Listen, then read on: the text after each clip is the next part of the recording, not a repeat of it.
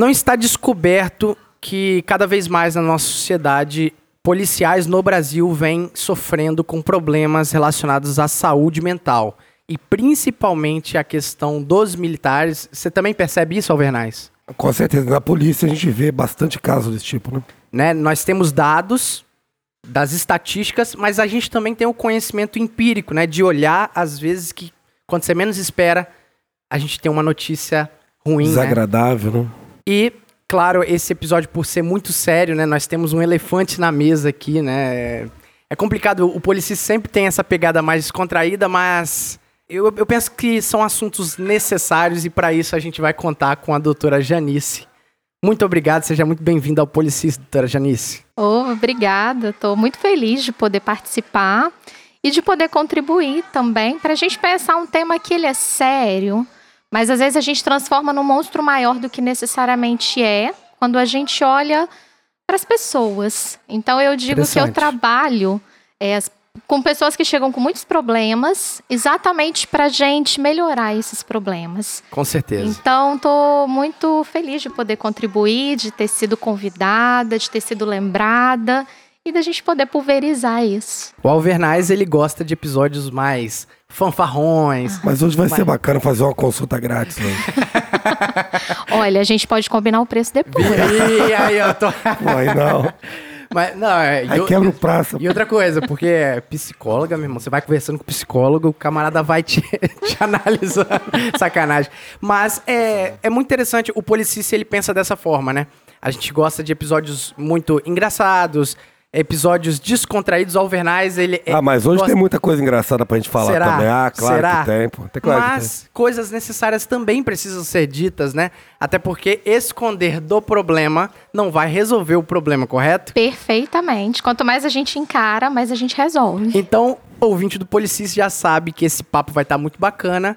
E claro, contando com ele, Alvernaz. Saúde, justiça e paz aí. Hoje vamos tratar a sua mente, meu querido. não certo. vamos não. A doutora vai. A doutora, uma profissional capacitada para isso. E claro, antes do nosso papo, você, ouvinte, já sabe que nós temos os nossos recados, que são muito necessários, né? O Policice, ele é sustentado pelos nossos colaboradores, que são os nossos ouvintes que voluntariamente vão lá, né, no PicPay, esse aplicativo de pagamento maravilhoso. E essas pessoas são muito importantes, sendo elas Matheus Ferrari. Ferrari. Ferrari, que moral, hein? Ferrari. Que moral. E esse nome é muito importante, Alvernaz. Se liga. Lourisval Oliveira. não, não, Lourisval. não ri não, cara. Não. É meu sogro, velho. Nome bonito, bonito. Meu belo nome, sogro. belo nome, belo nome. Gostei do Pior- nome, Pior tá? que é meu sogro, ó. Lorisval. A- aquele coração maravilhoso, desse nome maravilhoso. Lorisval, né? belo nome. Muito obrigado, meu sogrão do meu coração, né? Eu amo. A gente ama os nossos sogros, né, doutora? Eu amo Você os meus, um assim, demais. Ih, rapaz. Deu. Não, mas meu sogro e minha sogra, né, seu safado. E de igual forma, Rylan Brylan, Ryan Bryan, Toma. grande. Toma aí. Eduardo Nardi, Beatriz Ferri, Maxwell Lima, Sargento Michele Ferri, João Marcos Anol Barbosa, Igor Gomes Brito, Pedro Ivo Aguiar, Guilherme Bressanelli. Rapaz, tem muito italiano. É Bretzanelli. Bicho, os italianos estão patrocinando polícia. Ah, e meu nome tá saindo, tá? Tá. O Jussiero voltou, logo, logo, tá nome novinho na fita, passaporte novo e tudo. Então se liga aí, É. novidades do, do Alvernais. Giovanni, Trapattoni. Trapattoni Alvernazzi. Que louco.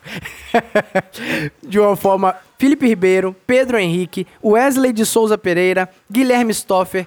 E agora vocês vão ouvir os comentários em áudio dos nossos colaboradores prêmio com o colaborador Nilson Oliveira. Meu vizinho Nilcinho. O nosso amigo Adivanilson. Não Adivanilson. vamos esquecer Não pode esquecer isso, não. Tem coisa que não se deve esquecer, né? Fala aí de Souza Alvernais, rapaziada do Policis. Mais um episódio irado aí, vocês trouxeram. Talentos na PM aí é uma série fantástica. Ela traz aí pessoas fantásticas. O Cabo Renan também não fica de fora. O camarada 10, talentosíssimo. Eu ficarei o dia inteiro ouvindo as histórias que ele contou. Top demais. Duas horas de episódio foi pouco. É, parabéns aí pra vocês pelo episódio e um abraço. Tamo junto. Muito obrigado, Adivanilson, Nilcinho ou, ou Fabrício. Fabrício. Fabrício é mais legal. Fabrício era amigo do Leonardo DiCaprio. Tá certo. Então é isso aí. Nosso muito obrigado aos nossos colaboradores, cara. Vocês fazem toda a diferença do Policice.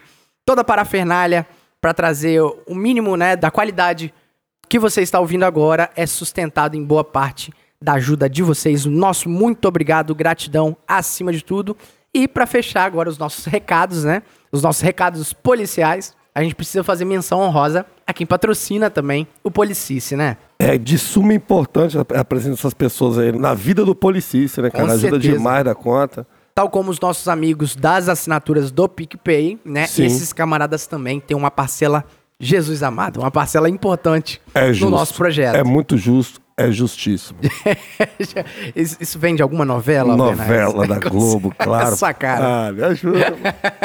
Renascer, pô. Pra estar de boa em casa assistindo novela, você precisa estar com as suas contas financeiras em dia, né, Alvernais? É, de preferência, né? Não vai fazer como o pai aqui, que tá todo endividado vendo novela. E continua vendo novela, né? Mas é porque eu gosto. Não, novela tá antiga. certo. Não, novela é antiga. entretenimento, tá certo. Entretenimento. Mas, meu amigo, saiba que você pode contar com o Fábio Silva. Fábio, grande Fábio, feliz da vida o São Paulo dele foi campeão. Ah, tá, até que enfim ganhou, hein? Campeão Tá, paulista. até que enfim, Fábio. Parabéns aí. E aproveita, aproveita que o homem tá feliz, que ele vai fazer as suas economias se multiplicarem, porque ele é a fera dos bitcoins, né, Alvernais? É o rei delas, das criptomoedas. Ele consegue umas façanhas, meu irmão. Às vezes eu olho lá o Bitcoin, Jesus, o negócio vai pra cima, vai pra baixo, e o cara sempre tá estável. Isso é muito bacana, É porque né? ele conhece, né? O cara que conhece, ele mantém a calma sempre, né? Tem tranquiliza. O conhecimento É permite que você não faça besteira. Fazer bobagem, se precipitado. Exatamente. Então, ouvinte do Policice, procure fábio.silva.souza no Instagram. fábio.silva.souza. Vai lá,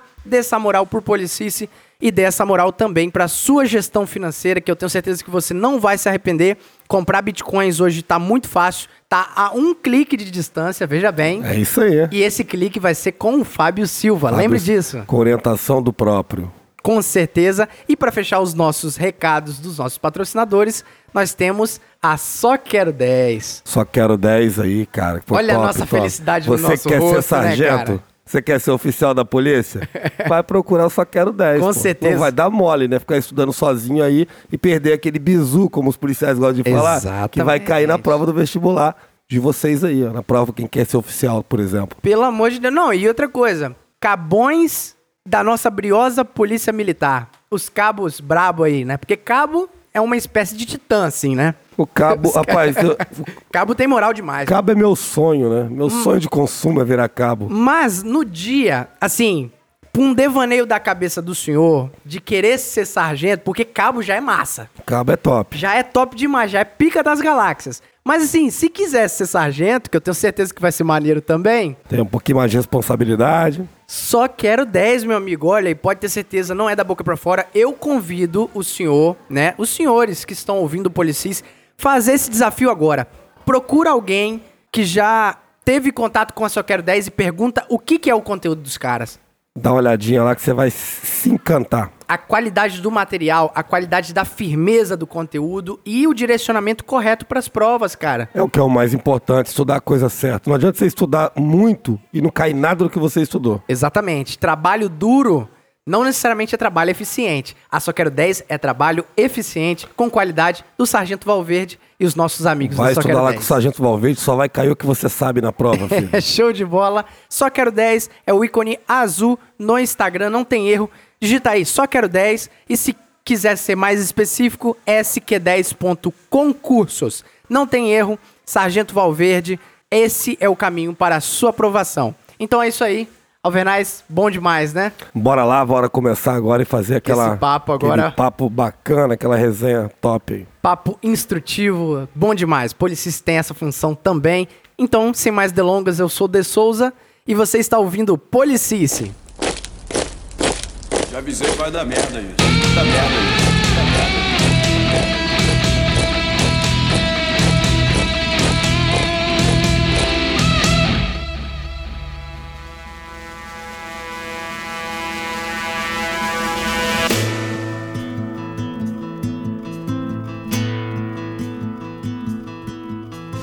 Então é isso, né? Saúde mental dos policiais, esses problemas provenientes disso aí é uma discussão séria, né? Mas eu acho que a gente dá pra fazer da forma mais instrutiva possível, por isso que Eu quero agradecer a sua presença aqui, doutora Janice. Por gentileza, aproveita para se apresentar para o nosso público, né? Quem é a doutora Janice?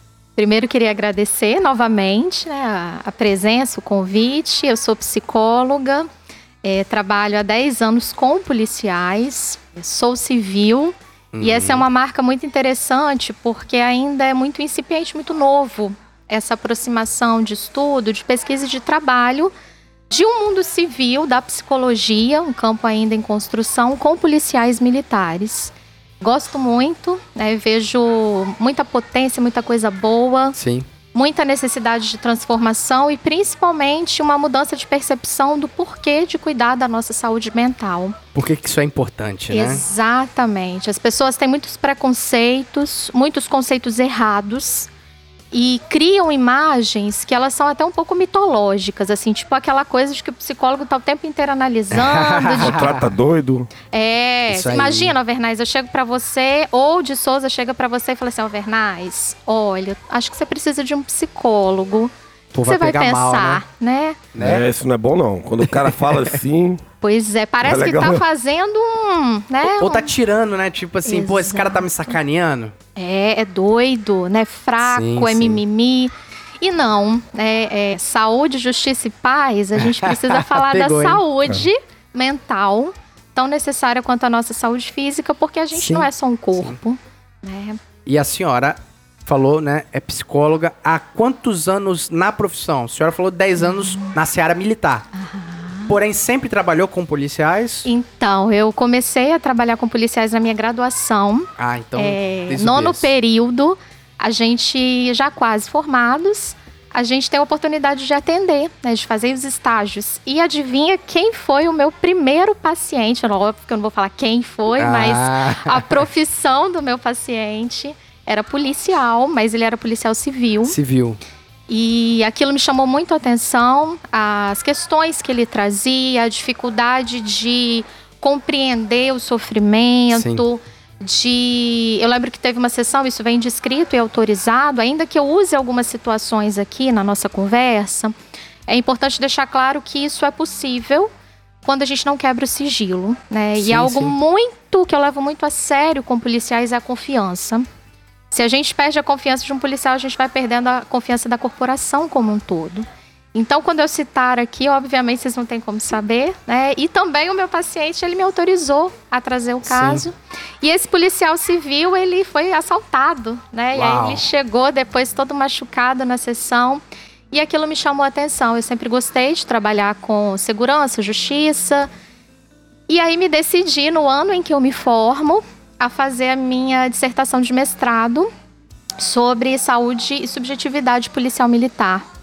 né? foi o primeiro trabalho de dissertação de mestrado da psicologia Mestrado, da UFS. Alvernais. né? Estamos diante de uma mestre. É sério isso? Alvernais, será que a gente tem pompa suficiente pra receber um mestre aqui? É, moleque. O negócio tá crescendo mesmo. A mestre? Alvernais, agora você policice, né? Inclusive conjugação de verbo. Não aceitamos Eu vou aqui falar erro de o menos português possível. mais. Vou falar o menos Gente, eles estão se acertando nas cadeiras depois da minha fala. Gente.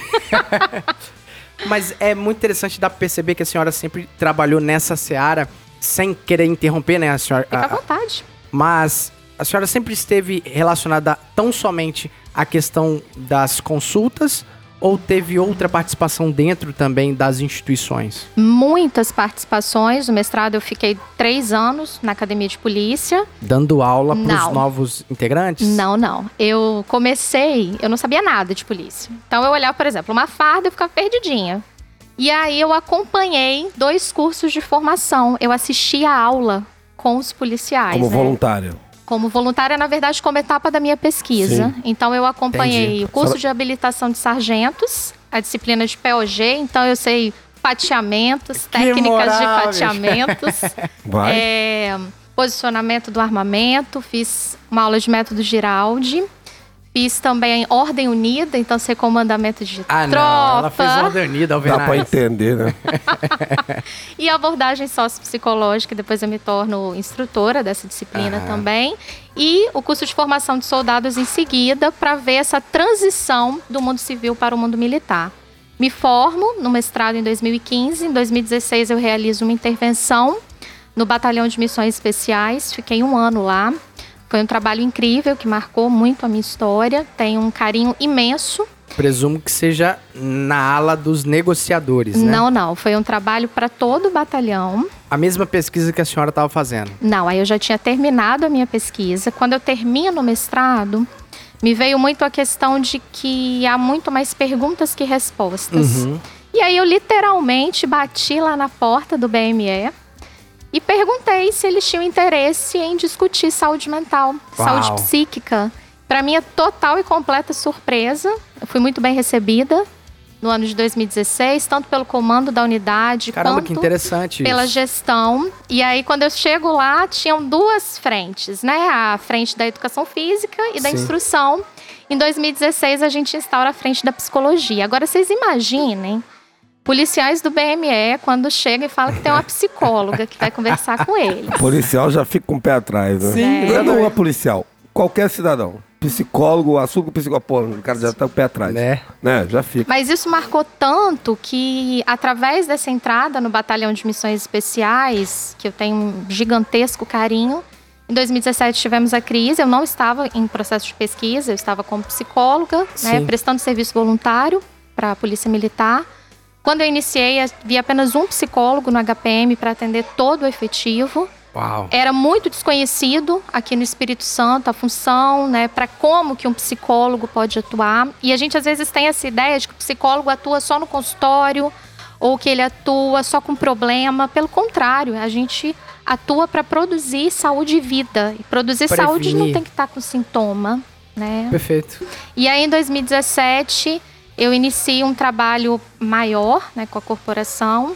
Consegui fazer um, um ciclo de discussões com os comandos do CPOM. Todos os oficiais superiores do CPOM passaram por esse ciclo de discussões Aham. de saúde mental. Fiz um trabalho com a equipe de negociação que tem, assim, né... é, Caramba, isso deve ter sido irado, né? Uma muito! experiência Eu diferente. participei de duas ocorrências. É mesmo? Foi assim, pra mim, uma. Imagina eu dentro da viatura chegando no lugar de uma ocorrência lotada de gente. E pra mim foi tudo muito novo Sim. e compôs muito com o meu olhar de psicóloga. E os negociadores têm um saber incrível dessa nova lógica, dessa nova perspectiva policial. Sim. E posteriormente a isso, né, dando aula também, a gente conseguiu instituir muito recentemente a disciplina de saúde mental do trabalhador policial militar para discutir um pouco o que é saúde mental, porque às vezes a gente coloca como sendo doença, mas não, né? Quando vocês estavam apresentando ali os patrocinadores e tudo mais, vocês falam do controle, né? Por exemplo, o controle financeiro é uma dimensão de saúde mental. Faz, faz total sentido. É, se você tá mal no seu financeiro, se você tá mal na sua relação conjugal, se você tá mal, por exemplo, no seu trabalho, Uhum. você vai ter problemas em todas as outras esferas. Se o cara tiver mal nas três, Aí o cara tá assim, precisando amigo de aí, um ajuda. um amigo meu, assim. Alguém me disse. Mas. E aí eu comecei meu doutorado em 2017, estou finalizando agora. Também. Desculpa, doutora, eu achei que era só mestre. Mas assim, ela tá sacaneando. meu Deus, com polícia militar, né? Que realizei que na irado. 12 segunda e acabando agora, espero chegar lá. E uma dúvida, é, assim, sincera, a classe dos psicólogos tem esse interesse nas áreas policiais ou a senhora tá desbravando, assim, tá tomando vanguarda? É, no Espírito Santo, a gente tem uma constituição um pouco diferente de outros estados, como, por exemplo, Minas, São Paulo, porque a gente já tem a participação de, de psicólogos nas corporações. Como que isso facilita? Quando você já tem o profissional internamente, você tem uma comunicação mais fácil com os cursos de psicologia. Como aqui no estado, né, assim, a minha foi a primeira dissertação, não considero que eu seja que abriu o caminho, mas um pouco também, aliás, bastante até. A senhora Mas- participou de, de ocorrência, com certeza tem, tem seu lugar sol, né? poxa. É, e com muita consideração, né? Mas aí o que, que acontece? A gente vê que de 2017 para cá houve uma mudança da perspectiva dos profissionais de psicologia. É, eu, eu- quando eu iniciei o mestrado, eu tive muita resistência, muito pouco apoio. não de família ou dos próprios policiais, né? Eu Aham. digo que os policiais e a minha família e os meus amigos acreditavam muito, mas assim, caramba, você é doida de pesquisar a polícia. Sim. Que isso? Quer entrar dentro da polícia, fazer um trabalho dentro da Se envolver corporação? com isso? Nossa! gentalha. né? E eu queria bater assim, porque eu morava perto do QCG. Então eu tinha muita curiosidade de entrar no quartel da Polícia Militar. A primeira vez que eu entrei lá para conseguir autorização da minha pesquisa, eu dei um miguezinho lá dentro, assim, né? Me falaram, olha, a sala que você vai é né? tal. Aí eu Que falei, legal, não é a velho. tal, deixa eu dar uma quebradinha aqui. e uma pergunta que sempre me fazem é por que polícia? É, e eu digo que eu não sei por que polícia, mas... Eu também não sei. É. Ô, Benai, você sabe por que você é polícia? Também não sei, mas eu gosto. A, a polícia, ela é fascinante, cara. É fascinante. É isso aí. Às vezes a pessoa não gosta, ou ela gosta demais. A polícia é fascinante. Mesmo quem não gosta tem curiosidade. E, é- e essa é daquele curiosidade tem movimentado a classe de psicólogos para aproximar-se. Eu percebo, Alvernaz e, e de Souza, que muitos mitos dessa relação de aproximação também são criados ao longo do tempo e não é à toa, né? O mito ele Certeza. não vem à toa, mas hoje os psicólogos têm maior abertura. O meu orientador, o professor Tiago Drummond, da universidade, ele tem hoje orientando os policiais, fazendo mestrado e doutorado Olha só. desenvolve estágios, né? Por exemplo, no Uhum. Notaer, na Academia de Polícia. A própria instituição vem percebendo a importância, com certeza. E assim, dentro do que é possível, entendendo que cada vez mais é necessário que esse policial ele seja completo, né? Não que ele seja perfeito, porque ninguém é perfeito. Erros são parte da estrutura humana. Ninguém vai ser aquele sogro dos sonhos, né? O genro dos sonhos. Não, e nem a psicóloga e nem o policial, mas é possível a gente caminhar com um pouco menos de dor por essa seara. Sim. Né? A gente viveu aqui no Espírito Santo uma situação gravíssima de ordem mental. Aham. É, e essa situação, ela teve esse ponto de sensibilizar um pouco mais os policiais para esse tipo de discussão. Não é à toa que eu tô aqui hoje com vocês. Que bacana. E a gente tem muito prazer e muita honra, né? De, Oh, de receber obrigada. profissional de tamanha qualificação para poder falar esse ponto muito importante. E uma coisa que eu percebo é o seguinte: eu presumo, né, que a partir do momento em que é, papers, né, é, artigos científicos, como a senhora deve fazer rotineiramente, vai sendo publicado na comunidade científica dos psicólogos, eu acho que é, às vezes até psicólogos que são bons, mas que não, nunca se interessaram, né, eles podem olhar bem assim, opa, isso aqui é muito importante. A gente tem que olhar para os policiais. Sim, e inaugura um olhar. Assim, óbvio que não é inaugurado aqui no Espírito Santo, isso já vem também, por exemplo, nos Estados Unidos, em Portugal. Esses Sim. trabalhos, eles são né, muito fortes. A gente vai percebendo que entender de segurança, entender do sujeito policial é a gente mergulhar numa condição. É isso que eu defendi no meu mestrado. Existe uma condição de policial militar que, assim, ela é sutil. É, por exemplo, você vai num restaurante policial, depois que ele se forma policial, ele nunca vai sentar longe da parede, ele vai sentar virado para a parede. Exatamente. Ele tem o armamento ali, é muito comum o policial ele levar a mão, isso sem perceber, no coldre e na arma. E é quase quando você está dirigindo que você coloca a mão na marcha. Exatamente. E aí, um- os sargentos que me explicaram isso, eles falaram, Janice, não é que a gente faz isso para garantir que a arma tá. A gente nem percebe que a gente está fazendo isso. Exato. É, policial de férias, barba, bigode, né? É, então tem um jeito policial Sim. que é uma condição e essa condição ela tem, ela em si não é ruim, né? Pelo contrário, ela tem fatores muito protetivos, muito bons. Mas alguns usos dessa condição, como por exemplo, quem cuida da saúde mental é fraco, homem forte é aquele homem que Exato. consegue resolver no peito as suas Exato. questões. E antes de vocês serem policiais, vocês são seres humanos. E uma coisa que eu carrego muito é que entender né, do policial é preciso você estar em meio a policiais. Você precisa conversar com policiais. Eu não sou policial. Quem sabe mais de polícia? Quem é policial? Eu sei da dimensão psíquica, só que essa é uma parte Uau. né? E é uma parte que eu sei muito, porque eu sei de psicologia, Sim. mas a vivência, às vezes a gente aponta muito erro dessa profissão sem olhar também as raízes que podem levar aquilo. Sim. Então eu digo que a gente tem uma similitude, sabe, de Souza? Não, doutora, essa questão de analisar o nosso serviço por todos os outros prismas com exceção ao nosso, isso é praticamente uma prática. Jornalistas, né? Às vezes, é, cara, a gente que tá na rua, na viatura, a gente sente um, um sentimento de, de tristeza, de impotência, quando vai ver, por exemplo, um camarada que nunca entrou numa viatura e ele é o especialista em segurança pública, né, Alvernais? Isso é a coisa mais comum do mundo. E trazendo para esse universo dos psicólogos, gente, é, a função de vocês são muito importantes, inegavelmente. E ter essa sagacidade que eu vejo com uma eficiência do serviço de vocês de entrar mesmo nesse universo. Não meramente ficar orbitando, né? Eu não tô dizendo, pelo amor de Deus, eu, Tô entendendo né? completamente. Vamos separar as coisas, mas não ficar na salinha do ar-condicionado e teorizando com base em alguns estudos até interessantes, mas que a prática ela é muito dura. A, a realidade ela é muito dura, não é verdade? Perfeito. E esse termo, né, aquele que orbita, é, eu fui no congresso uma vez que eles falaram que são os policiólogos, É. né? Aquele pessoal que acha que sabe, mas que tem uma dimensão de Souza que só vocês na vivência alcançam. Isso pode ser compartilhado de algumas formas, mas a gente, a preponderância do saber da atividade, ela é do trabalhador. Então, eu acho que é uma certa humildade intelectual também de reconhecer esses limites e essas aproximações, porque vocês cuidam de pessoas. Eu também cuido. A gente é muito parecido nesse ponto, só que a gente cuida de formas diferentes. Sim.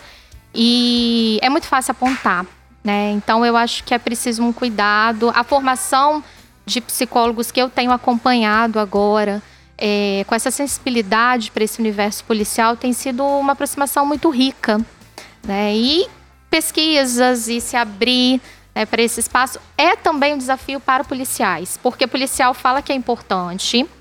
Policial fala assim, nossa, é, tem que ter É psicólogo, top, é top. Mas aí você fala assim, então vou participar de um trabalho com psicólogo? Ah, não, eu tenho medo, deixa fulano de tal ir. Isso é a mais pura verdade, cara. Né? Outra coisa que a gente ouve muito, ah, chegou um grupo de estudantes, né, para fazer uma pesquisa e tudo mais.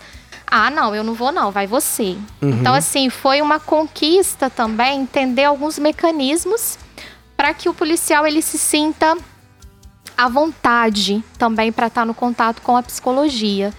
E é isso, é um, é um mundo fascinante também. Que bacana. Ah, e só pegando um bonde, né, do que ela tá falando, os nossos ouvintes são muito apegados ao Tropa de Elite, né, o filme, Ah, maravilhoso. sim, adoro ser até as E falas. assim, o policial em si, hipoteticamente, né, falando no campo da hipótese aqui, ele já pensa que o consultório lá do psicólogo vai ser aquela cena lá, capitão, se o senhor não me contar... não, não, não, mas ah, o capitão falando, né? Não, não, mas assim, de repente, eu preciso saber se você vai reportar isso pros meus superiores. Porque eu posso falar isso em nome de um amigo meu, né? cara que eu quando, quando, na verdade, é necessário romper. Inclusive esses estigmas bobos, né? De, de um medo sincero, que pra gente é muito sincero esse medo. E é um estigma real, assim, que esse tempo participando de intervenções, conduzindo intervenções, ele é desde o início. Quando eu fui autorizada pela primeira vez a entrar na instituição, é, através da pesquisa, eu fui, assim, ganhei essa observação de um oficial. Ele falou para mim assim: tudo que se fala da polícia tem um- uma carga muito forte. Então, tá, você vai entrar, tem a responsabilidade com isso que você vai produzir. E aí eu vejo, de Souza, assim, por exemplo, quando um, um- eu recebo a pessoa no meu consultório, eu apresento o consultório, né? Já teve situações em que o militar não conseguia ter uma salinha de espera, ele não conseguia passar da salinha de espera. O atendimento foi feito na salinha de espera. Uau. né? Quantas vezes eu já fui ao QCG e eu fiz escutas no, no ginásio. Às vezes você entra numa, numa companhia, num batalhão, e a pessoa te para na guarita. Então a gente também tem que ter o, o jogo de cintura de entender o espaço e o limite do outro. É, existe também a situação de que a pessoa ela foi num profissional que ela não gostou e ela passa a falar mal da classe inteira. Sim. Ou é, teve uma experiência. Eu falo que é igual cabeleireiro, sabe? Você encontrar um profissional de saúde mental, um psicólogo, no caso, você precisa se sentir à vontade para falar. Aham. né? Então, se esse profissional ele não te produz essa primeira etapa, você tem que procurar outro. Até você encontrar alguém que você possa colocar questões extremamente sofridas. E não Ah, demonizar Exato. a E, psicologia. ah, Janice, eu, eu preciso de terapia? Quem é que precisa de terapia? Eu ouço muito isso, né? Na verdade, eu digo que a terapia ela tem várias funções. Uma delas é atuar no sofrimento mental.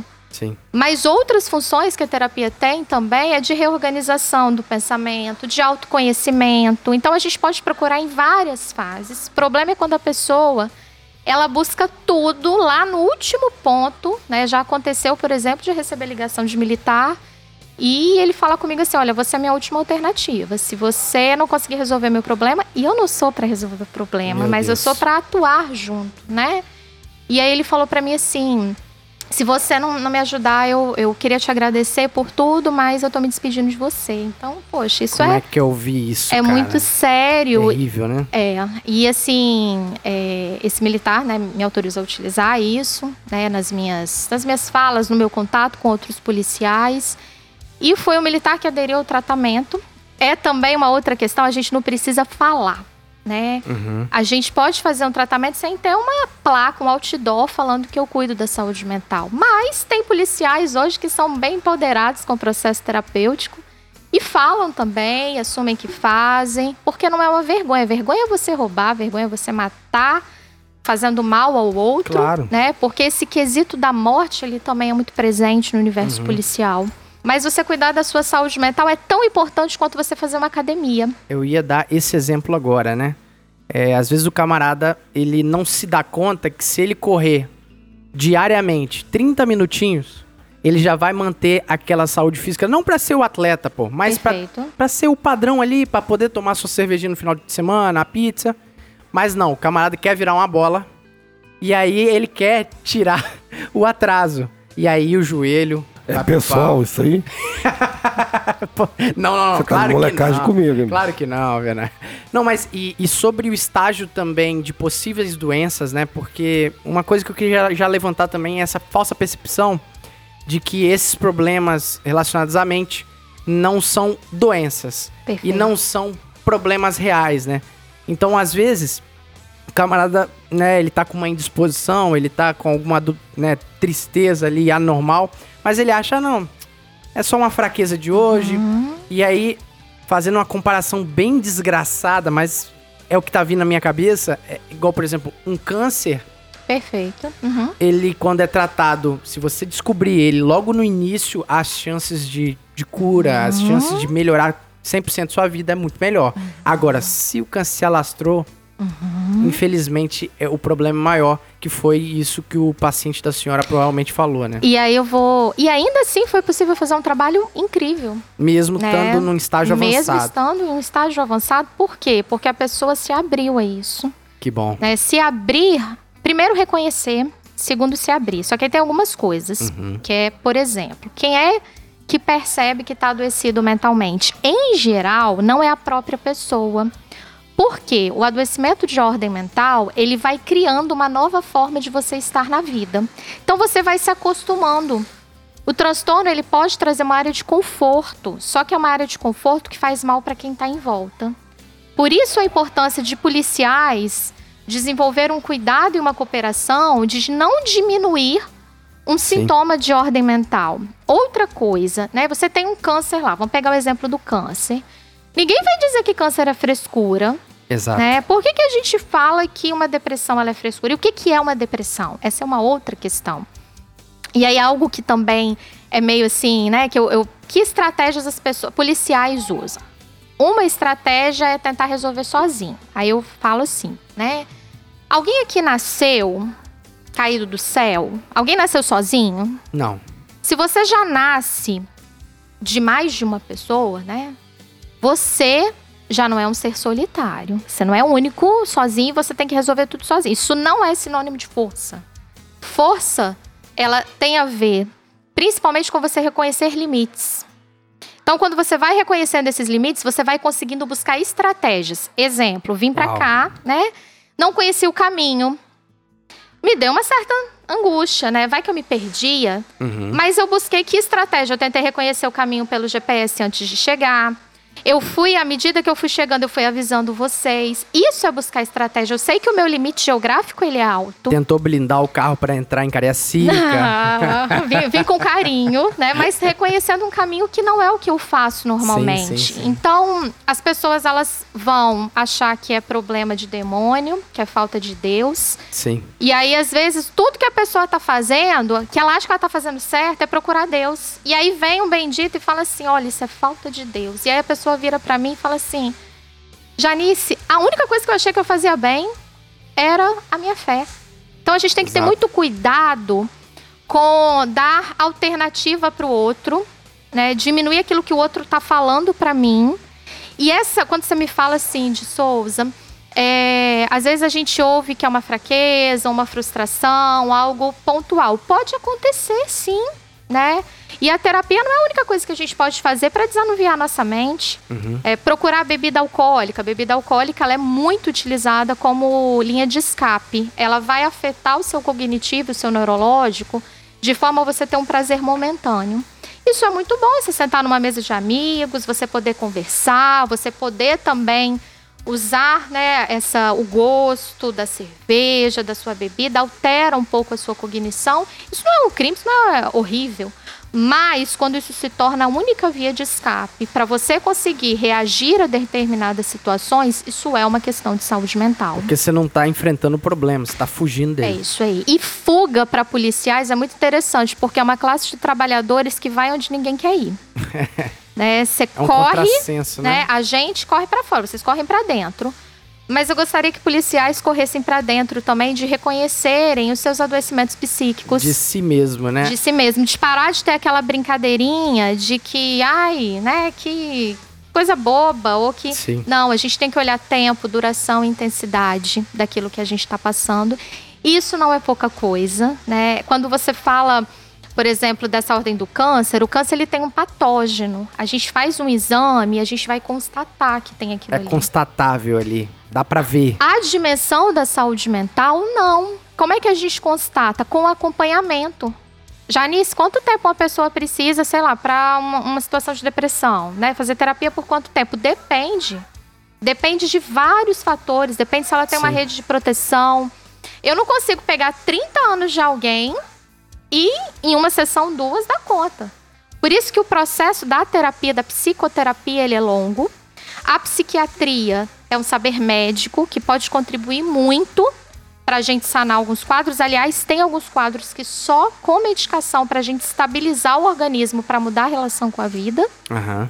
E ao mesmo tempo, a gente percebe que as pessoas têm uma dificuldade de entender que essa dimensão de força, ela cabe também naquele brabo, né? Naquele, naquela pessoa que sabe fazer um policiamento nos padrões, né, Bruto, mais né? operacionais, brutos, né? Quando você vai, por exemplo, para São Paulo, eu fui ao GAT e tive a oportunidade de passar um dia com eles lá. Eles têm trabalhos de psicologia fantásticos Que interessante. né? É, outros estados também fazem trabalhos. A saúde mental, ela não tem a ver só com o adoecimento, como eu falei pra vocês. A gente pode fazer uma intervenção, um exemplo, no armário. Né? Você tem um armário lá da sua sala, do seu batalhão, e esse armário ele tá todo dividido ali para quem entrou de 10 anos pra frente. Quem entrou de 10 anos pra trás? Como é que ele é reconhecido ali naquele batalhão? Às vezes você botar uma plaquinha vai mudar. Eu lembro um batalhão que Uau. eu fui que faltava uma mesa na cozinha. Mas as pessoas já se acostumaram a comer em pé. Elas nem sabiam que elas podiam sentar, né? Era tão rápido. E aí, o, o gestor, o comandante da unidade, ele perguntou se tinha alguma sugestão. Eu falei, olha, que tal colocar uma mesinha, um cantinho ali para os policiais sentarem? Gente, aquilo fez uma diferença imensa. É Né? uma coisa boba. Uma coisa boba que faz uma intervenção. Uau. Outro exemplo, é, um outro batalhão tinha uma área verde linda, né? E colocaram um banquinho embaixo da árvore. Gente, mas esse banquinho, ai que frescura, que bobeira. Não. É, café. Todas as intervenções que eu faço, eu gosto de botar café. Porque eu falo que café e caneta são dois ouros na polícia, né? Você quer saber se você é bem quisto, você recebe café ou, no caso do policista, iogurte. Né? Gente, eles serviram iogurte pra mim, achei chique. Mas isso é da minúcia policial, entende? Se eu for trabalhar Sim. com médico, se eu for trabalhar com professores, eu vou ter outras minúcias, né? Policial é muito desconfiado. Policial, ele pesquisa da sua vida. Policial, ele quer saber os meandros dos detalhes. No consultório, por exemplo, eu nunca marco um militar seguido do outro, porque eles vão se ver, né? Eles vão se cruzar. Então é, um- é uma, Detalhe. é uma proteção para o meu paciente. E esse né? fator social provavelmente vai cagar todo o Perfeito. progresso que a senhora de repente fez em uma hora. Perfeitamente. E a gente Desandou precisa trabalhar com essas minúcias, né? É, para fortalecer o processo de Uhum. recuperação da saúde mental. Uma outra coisa que você falou é sobre ser civil e militar. A gente tem estudos que vão comprovar que é mais fácil para o policial conversar com uma pessoa que não é militar do que conversar com um psicólogo que é militar, porque atravessa a questão da hierarquia. Uhum. Já nisso, isso quer dizer que a gente não pode ter psicólogos militares? Pelo contrário, né? A gente tem psicólogos muito bons, por exemplo, na Polícia do Rio, na Polícia de São Paulo, que eu tenho um acesso bem grande. Mas a gente também não invalida a possibilidade de termos civis atuando Sim, com sim, claro. policiais, né? Só que a gente não tem ainda, infelizmente, investimento. Porque às vezes o cara não vai se sentir bem em falar com o superior dele, Exato. né? Exato. Exato. Eu tô ouvindo aqui, senhora, atenciosamente, tudo que a senhora falou aqui. Eu, para mim, é um campo que eu desconheço completamente. Eu não sou muito adepto, a senhora sabe disso. Mas não assim, para mim, para minha vida, mas eu, eu entendo da importância da profissão da senhora aí, principalmente para a polícia militar e a sociedade como um todo. É porque eu tenho algumas dificuldades, porque eu não consigo. Isso, não sei se é porque eu me tornei policial, porque eu, eu acredito que isso ajudou, mas não foi o fator determinante. O que é muito importante para todo mundo, para a sociedade que eu vejo, que ficam loucos e tal, e brigam por causa daquilo, ficam se acabam por causa daquilo, para mim não faz a menor diferença. Coisas que para todo mundo é importante. Ah, fulano fez isso. Para mim não quer dizer nada. Ah, então eu não vou. Você é fora da que- caixa. é, é- é até complicado. Eu vejo as relações, por exemplo, no meu ambiente de trabalho, na companhia. Eu vejo as pessoas às vezes brigando umas com as outras, fazendo picuinha e tal. E, e para mim eu acho aquilo tão bobo, uma bobagem tão grande. Aí o cara fala, ah, não, porque fulano fez isso. Foi, e daí, cara? A pessoa quis fazer, deixa fazer. Então, ou seja, eu não me vejo igual a ninguém que eu conheço nos meus 40, que eu conheci nos meus 40 anos. Nem na minha família, eu sou totalmente diferente de todo mundo. Então, pra mim, é dificultoso. Igual você falou assim, você teve o cuidado de não colocar um policial seguido do outro. Pra mim, não faria a menor diferença se eu chegasse lá, tivesse sendo policial, "Ei, guerreiro, beleza? Tal, até bati um papo. Eu não tenho problema com isso. Então, mas eu vejo que é necessário ter esse cuidado, como a senhora tanto colocou e colocou bem aí, e, e parabéns pela percepção, que faz diferença para as pessoas. Mas para mim, eu não, eu não sinto é, a necessidade disso. Agora, Alvernaz, vou fazer um exercício aqui rápido com você. Pode? Pode, à vontade. É, o que, que faz diferença pra você? Se o Botafogo vai ganhar, vai perder, Hum, se o Botafogo vou- perder, eu fico triste. Uhum. você tem filhos? Tem, A emoção do seu filho faz diferença pra você? sim. Você consegue ser 100% pai sendo policial militar? Eu talvez não conseguisse se fosse caminhoneiro também, não. Hum, perfeito, mas você não é caminhoneiro, você é policial militar. Sou policial. Entende? Quando a gente está falando que para um, outro e outro e outro faz diferença, por exemplo, cruzar no consultório, isso é uma questão que eu, como profissional, preciso estar atenta para que eu tente minimizar o que é dificuldade para determinadas pessoas. Você tem outras questões. Então, cada policial ele tem uma particularidade, uma singularidade muito específica. Outro calcanhar de Aquiles que Outro pegaria ele, calcanhar. não pegaria outro. E outro. Perfeito. E aí, talvez nem você tenha a dimensão dos seus calcanhares. Sim. Porque se a gente é humano, eu falo que eu tenho três certezas. Tudo vai passar, todo mundo vai morrer e todo mundo tem problema. Todo mundo, sem Eu exceção. tenho vários. né? Partindo dessa premissa, a gente tem atuações possíveis e todas muito diferenciadas. Eu não posso usar para você as mesmas questões que eu utilizaria para o de Souza. Quer ver um outro exemplo? Essa é uma técnica que eu usei muito com policiais para entender a minúcia do trabalho. Eu, Janice, mulher, psicóloga, não sou policial.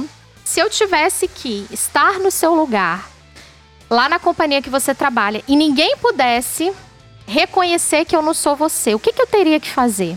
Fumar, falar demais. Bebe demais. É a música do Overnight. Fala demais. E como é que eu boto a farda?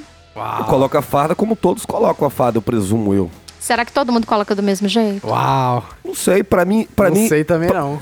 eu não- tanto esse detalhe pra mim ele, ele não é importante. Pra mim, olha só, não é tudo. Por exemplo, coisas que fogem à normalidade chamam atenção. Por exemplo, eu vi duas tatuagens na senhora desde que a senhora chegou.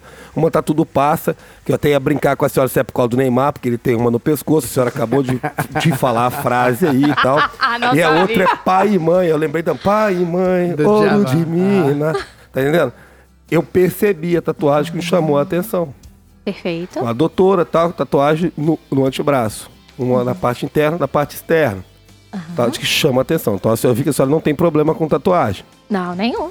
Então, assim, foi o que me chamou a atenção lo- logo de cara. Vi a quantidade de anéis, você fica uma pessoa vaidosa, tal, tá, com a, a, com a aliança ser casada, eu já tinha visto, vi. Eu percebi que ela é uma mulher vaidosa. Porque me chamou a atenção isso. Porque eu não sou nada vaidoso. Assim, ao, ao ponto de colocar Emperequetar. apetrechos, né? Perfeito. Eu não sou. Então é uma coisa que me chama atenção quando eu vejo em alguém. Agora, o resto, o cotidiano. Ah, o camarada às vezes. Por, exemplo, o camarada mata a mulher porque a mulher traiu ele. Zé, pra mim é a coisa mais normal do mundo. Olha o mundo que você vive, 2021, tá todo mundo traindo todo mundo. Larga a tua mulher. Arruma pra você matar a mulher. Entendeu? Tem gente que vai pegar e vai querer suicidar por causa daquilo.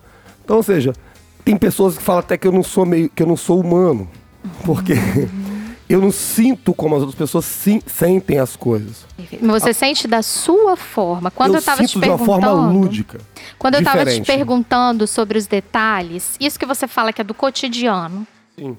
Você percebe que, pra mim, quando eu pergunto pra você, você fica assim, não, eu acho que todo mundo coloca a farda do mesmo jeito. Exato. Só que o fato de colocar a farda, colocar o coturno, entrar no seu carro, chegar no seu batalhão, pegar a preleção, entrar na viatura, onde que eu vou policiar. Olha o tanto de coisa que você faz na sua rotina todo santo dia. Aí são os mínimos detalhes. Automaticamente. Só que os mínimos detalhes É. que são automáticos, quando você está adoecido, eles mudam sutilmente. Então, quando eu faço a pergunta do sutil, do cotidiano, do microscópico, do pequeno, eu tô falando das sutilezas que eu quero entender o que que para você é normal. Por exemplo, quando eu tive, quando eu fiquei afastado do serviço militar, não por minha vontade, né, eu acabei ficando afastado da polícia, eu perdi aquele contato com os militares. Perfeito. Perdi aquele cotidiano de colocar a farda, de assumir a viatura e trabalhar o que a senhora está falando, entendendo? Então, ali foi um momento difícil para mim. Mas muito difícil. Eu tava com um problema enorme para resolver. Podia custar a minha profissão, sabe-se lá mais o quê. E eu não tinha o cotidiano, eu não tinha contato com as pessoas que eu sempre tinha contato. Então, às vezes, eu vi o meu filho andar pela casa normal, vir brincar comigo, eu já pensava no futuro se eu não ia poder tratar ele, que me dava uma tristeza Olha danada. só. Eu ficava louco. E, e eu parei de fazer tudo. Eu parei de jogar futebol, eu parei de correr, eu parei de fazer tudo. Eu só fazia uma coisa. Mas eu pegava 10 horas da manhã, começava a beber, dava 10 horas da manhã, outro dia eu tava bebendo ainda. Acabava, eu buscava mais, era só o que eu fazia. Às vezes eu chorava, às vezes eu ria, às vezes eu dançava. Dançava do meu jeito, assim, né? Pá, tal, dependendo da música que tá tocando. Do, do momento eu sempre gostei de coisa triste. Eu adoro coisa triste, sou botafoguense. né? Eu gosto de coisa triste. Sou vascaína, Sempre te gostei. entendo. Eu não posso ver um acidente de avião que eu me interessa e quero ver o que está acontecendo. Eu tenho paixão por essas coisas tristes. Então, ou seja, aquilo ali mudou a minha vida. É o que a senhora está falando aí. Mudou e eu senti muito. Eu cheguei a 132 quilos. Fiquei muito mal. E eu chorava às vezes. Como eu falei para a senhora antes aqui da gente começar a conversa. Eu procurei ajuda. Na época eu não estava nem fumando. Eu tinha largado o cigarro. Eu não fumava. Eu tinha um ano e seis meses sem fumar. Até que um dia eu falei, vou mudar minha vida, quer saber? Eu vou voltar a fumar, vou voltar a fazer atividade difícil, vou voltar a viver. E foi o que eu fiz. Você se sente melhor hoje? voltei. Do que eu tava? Pô, Pior fase da minha vida. Foi duas fases ruins que eu tive. Essa e quando eu me machuquei, eu fiquei dois anos sem poder jogar futebol. Ali foi muito triste também. Talvez aquilo pode se assemelhar a uma depressão. Vi uma criança chorando na rua, eu chorava. De tristeza de não poder fazer aquilo que a criança fazia e eu, adulto, não conseguia fazer. Então, ou seja, foi dificultoso, mas passou. Você Dá- me falou vários sentidos, assim, né? Você me falou dessa apatia, você me falou da dificuldade de se expressar, você saiu do convívio de policiais. É, tem gente que vai usar de sintomas, né? Uma coisa que eu ouço muito assim, ah, fulano de tal pegou lá, dispensa, tá dizendo que tá com problema psiquiátrico e tal. Ainda que a pessoa use isso de má fé, isso já é um transtorno de conduta. É o, Né? Então, Só se a ir lá. pessoa utilizar isso sem ela estar com aquela questão que ela diz Uhum. estar, ela vai queimar o cartucho para quem realmente precisa ter a dispensa. Mas ainda assim, se utilizar de uma questão e virar essa questão como um- uma forma de escapar de algo do trabalho, já é um processo de adoecimento. Quando você traz a sua questão, Avernais, primeiro você confiou em mim, né, para falar e é algo que parece que você reconhece. eu não tenho dificuldade E nenhuma de falar isso confiou ninguém. na, nos ouvintes do Não, policial. eu não tenho dificuldade de falar disso. Não tenho. É, e não Uau. ter dificuldade de falar disso é uma forma de enfrentamento. Você consegue. Talvez o de Souza tivesse Foi passado, não aquilo que eu conseguiria. disse pra senhora, o que pros outros é muita coisa, pra mim não é nada. Exatamente. Só que olha o que é questão pra você. Parou a atividade física, isso te deu uma dificuldade. Você olhar a criança, ela consegue fazer coisas que você não consegue. Isso vai travando, isso vai tirando o nosso ânimo. Certamente a sua família percebeu que tinha alguma coisa errada. Seus amigos foram percebendo que tinha alguma coisa errada. Às vezes a gente demora pra entender que a gente não tá só numa zona de conforto que vai fazer a gente ter uma vida melhor. O que, que é melhor? É o melhor pra Janice? Não, é o melhor pro Overnais. A- Esse negócio de faça o outro que você quer que faça pra si mesmo, eu costumo dizer um pouco ao contrário, parafraseando uma amiga que eu tenho. É, faça o outro o que é importante para o outro. Né? É o que esse, o que esse outro vê como uma questão, eu falo que eu faço minha unha. Faltou você falar que eu faço minha unha, né? É, isso pra mim é um grande problema, porque eu falo com a mão. Você e de Souza não tem direito algum de dizer que isso não é uma questão pra Janice. Pode não ser pra vocês. Pra mim é. A gente não tá numa disputa de sofrerômetro. A gente tem que olhar a questão da pessoa. Então, quando você vai percebendo que tem alguma coisa errada, você quer entrar nesse enfrentamento, você conseguiu virar a situação sem você ter um acompanhamento, por exemplo, com um psicólogo. Ok. Isso não é um crime. Agora, talvez se você tivesse tido esse acompanhamento, seria um pouco menos doloroso mais rápido. O caminho menos É curvas, uma né? possibilidade, eu não tô dizendo que é a única, mas é uma possibilidade real que a maior parte dos policiais desconhece. Eu vi na carinha de vocês a surpresa quando eu fui falando algumas coisas. Uau. né? E isso é muito legal, é esse encontro mesmo. E eu tô acostumada as pessoas acharem que eu trabalho com doido, né? Das pessoas acharem que eu trabalho com gente que tem problema gravíssimo. Na E eu- polícia tem tudo isso, doido, gente, problema gravíssimo. E, né, o 913 que eu aprendi uma com piada, bem policiais. claro, é uma piada né? Aí a piada do ano foi, cheguei no congresso lá no sul, Paraná, fiquei na academia de polícia lá, inclusive. E aí eu fui falar assim, e aqui vocês chamam como? Porque lá no Espírito Santo é 903, eles não usam isso, é Tá só de daqui. sacanagem, é só aqui? Aham, e aí legal, eu falei, cara. olha, né, tem o dialeto policial, Sim, sim. né, a forma de entender também, ela é muito peculiar de cada espaço. E no Espírito Santo, a gente ainda está assim, caminhando muito devagar para essa compreensão de que a gente pode ter uma saúde mental, seu pensamento, que vocês estão pensando, vocês estão tentando se concentrar em mim, né? Passou um carro na rua, vocês olharam, né? Isso é o seu pensamento, é isso que eu não consigo diagnosticar num exame, mas eu consigo saber que tem. Quando você fecha o olho, as imagens que vêm para você falam da sua memória, da sua percepção. Se você tem facilidade em falar, vocês dois têm facilidade na comunicação. Isso é uma habilidade. Como é que vocês usam isso a favor de vocês? Estão tentando aqui com o Policice. É, mas tem outras possibilidades. Quando vocês me mostram né, a, a música que o Renan cantou lindamente, essa é uma outra habilidade. E policiais, eles têm tantas habilidades e assim, às vezes eles nem sabem que tem. Né? E pra gente que tem esse olhar da saúde mental, a gente vê ali uma, uma potência humana grandiosa. Policiais têm uma fidelidade Que é aquela coisa assim, a gente pode falar mal da gente. mas não vem ninguém de fora falar mal da gente, não. Ninguém pode bater É. no meu irmão a não ser eu. né? Espírito Tipo de corpo, né? A lealdade, a cooperação, né? Isso eu aprendi o tamo junto. O que que significa o tamo junto? Estando junto com policiais. E esse é um dos fatores de saúde mental. É você receber no rádio que o seu colega de farda, ele tá com a arma na mão e ele tá pensando em se matar e ele mandou um áudio no WhatsApp dizendo que ele gostava muito dos colegas e baixarem 10 viaturas ao mesmo tempo. Isso é um fator de cooperação. Que rede de apoio vocês têm? E gostaria eu que essa rede de apoio considerasse mais que tem caminhos mais fortes, simples e rápidos para cuidar dessa Sim. saúde mental do que você ter que passar por um adoecimento profundo para depois procurar um apoio. Se o senhor não falar nada, vai ficar difícil ajudar. Eu sei, porque é complicado, né, falar, né? É. Ainda mais que eu não tenho certeza se fazer tudo que eu disser aqui, se a senhora vai ser obrigada a me reportar para meus superiores. Sobre o nosso universo policial, e a gente fala pela polícia. Não pela polícia militar, pelo amor de Deus. Mas a gente fala enquanto policiais militares trabalhando numa instituição militar. Eu penso que existem muitos traquejos da função que eu gostaria de, de saber com a senhora se esse nosso trabalho de lidar com todo o chorume da sociedade, de todo problema, né? Dificilmente chamam a gente para aniversário ou para qualquer coisa. Às vezes a sargento do Carmo vai para uns aniversários aí, mas porque é a sargento do Carmo, Só né? ela. Mas Nem geralmente militar convida a gente.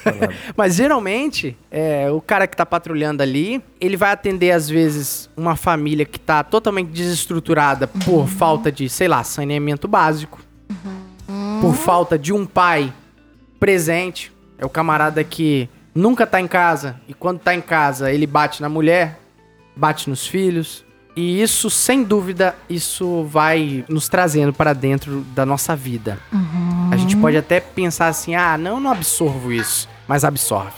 É, tem coisas que elas são violentas para nossa estrutura, por mais preparados que estejamos. É, é um mito dizer que o policial ele vai aguentar, ele vai passar por tudo isso e ele vai normalizar a ponto de nunca mais sentir. Não sentir é um problema, né? Se a gente não sente, a gente vira kamikaze. Foi a fala de um militar para mim. Uau. Né, eu perguntei pra ele: vocês sentem medo, por exemplo, quando você sobe um morro, tá tendo troca de tiros? E ele falou assim: claro que a gente sente, a gente tem que sentir, porque se a gente não sentir, a gente se joga. Sim. Né? E a função de vocês, ela é extremamente em dupla, né? Posição siamesa, né? Ombro a ombro. Isso fala de vocês trabalharem em conjunto. Então, quando a gente tem um militar que ele passa por uma situação, ou então a sua viatura, a sua barca, ela vai né, nesse chorume, como você falou, nisso que é da ordem do. Não era para estar acontecendo, concorda comigo? Sim. Você imagina quando você atua numa ocorrência com outro policial, né, que bateu na esposa, que tá agressivo. Olha o impacto que essas coisas. O problema do seu parceiro afeta você. Os, exatamente. afeta. o problema do seu parceiro te afeta. Direto ou indiretamente. Porque às vezes Exato. ele pode não falar com você, entendeu? Pode não te agredir, mas você vê que o cara tá mal, o cara tá desatento. Isso, Vai isso vai influenciar no trabalho conjunto. Ao mesmo tempo, se você passa por situações de grito, troca de tiro, não esqueça um policial me falando, você, Janice, ouviu o tiro passando assim do lado do seu ouvido? Cium, cium, cium. Né, isso ficou em mim, né? E a pessoa ela vai contando aquilo com toda a intensidade do que ela viveu. Então você passar por grito, por choro, por sangue, por noção de acidente, de morte, isso vai tomando uma dimensão que ela sim pode te afetar de alguma forma, que não seja uma forma, né, possível de lidar, legal de lidar, ela pode ser traumática. É, Eu lembro um policial que uma vez ele foi me contar que ele não tinha problema. Né? Não, eu lido muito bem com as situações da polícia e tal. E eu perguntei pra ele, então me conta alguma alguma ocorrência que te marcou? Assim, na minha cabeça, da mesma forma, quando eu perguntei pro militar o que, que ele tinha medo, e eu achei que ele ia falar que ele tinha medo de morrer, né? Mas ele me falou que ele tinha medo da estrutura interna de ser punido na polícia, né? Isso me surpreendeu. É, quando eu perguntei para o militar uma ocorrência que o marcou, ele me falou que marcou a situação que ele estava fazendo um policiamento e aí ele foi chamado num barraco. Quando ele entra nesse barraco, tinha uma, uma criança, uma menina, que tinha uma faca enfiada na face. Né? Ele escolheu esta memória para me dizer do que havia marcado ele na corporação. Ele lembrava até a cor da roupa da menina.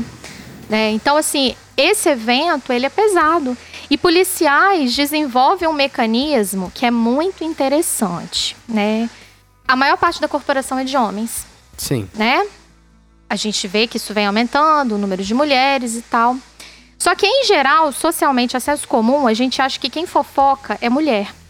Mas tudo vira notícia dentro da polícia militar, Verdade. né? Se vai de um lugar, Será? vai pegar ali, né? Não é Calúnia. à toa que quando vocês fizeram, por exemplo, o episódio falando de ocorrências, né, situações da polícia, vocês dois sabiam muito do que os entrevistados estavam falando Com certeza. né? Se tem uma ocorrência boa, se tem uma ocorrência ruim, a polícia fica sabendo, o corpo policial fica sabendo.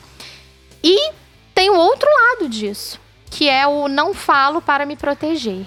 Né? Se eu não falo para me proteger tanto dentro da instituição, eu também faço isso fora, nos relacionamentos. Discutir relação é difícil pra caramba pra É policiais. chato.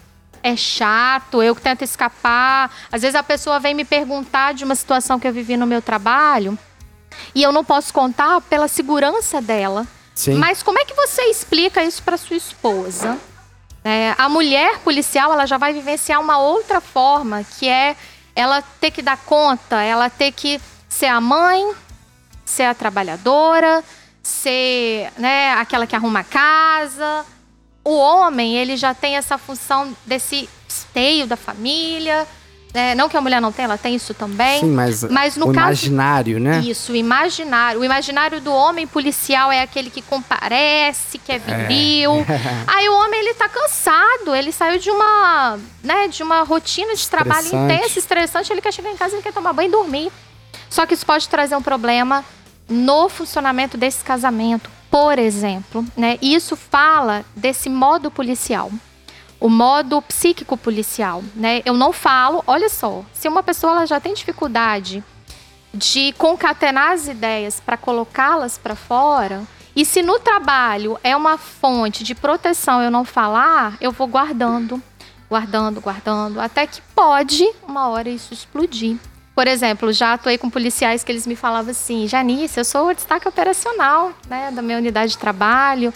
Eu sou aquele policial que gosta de subir morro e tal, só que ninguém contou, e eu também não posso contar, que eu faço isso, na verdade, para eu não ter que lidar com outras coisas da minha vida.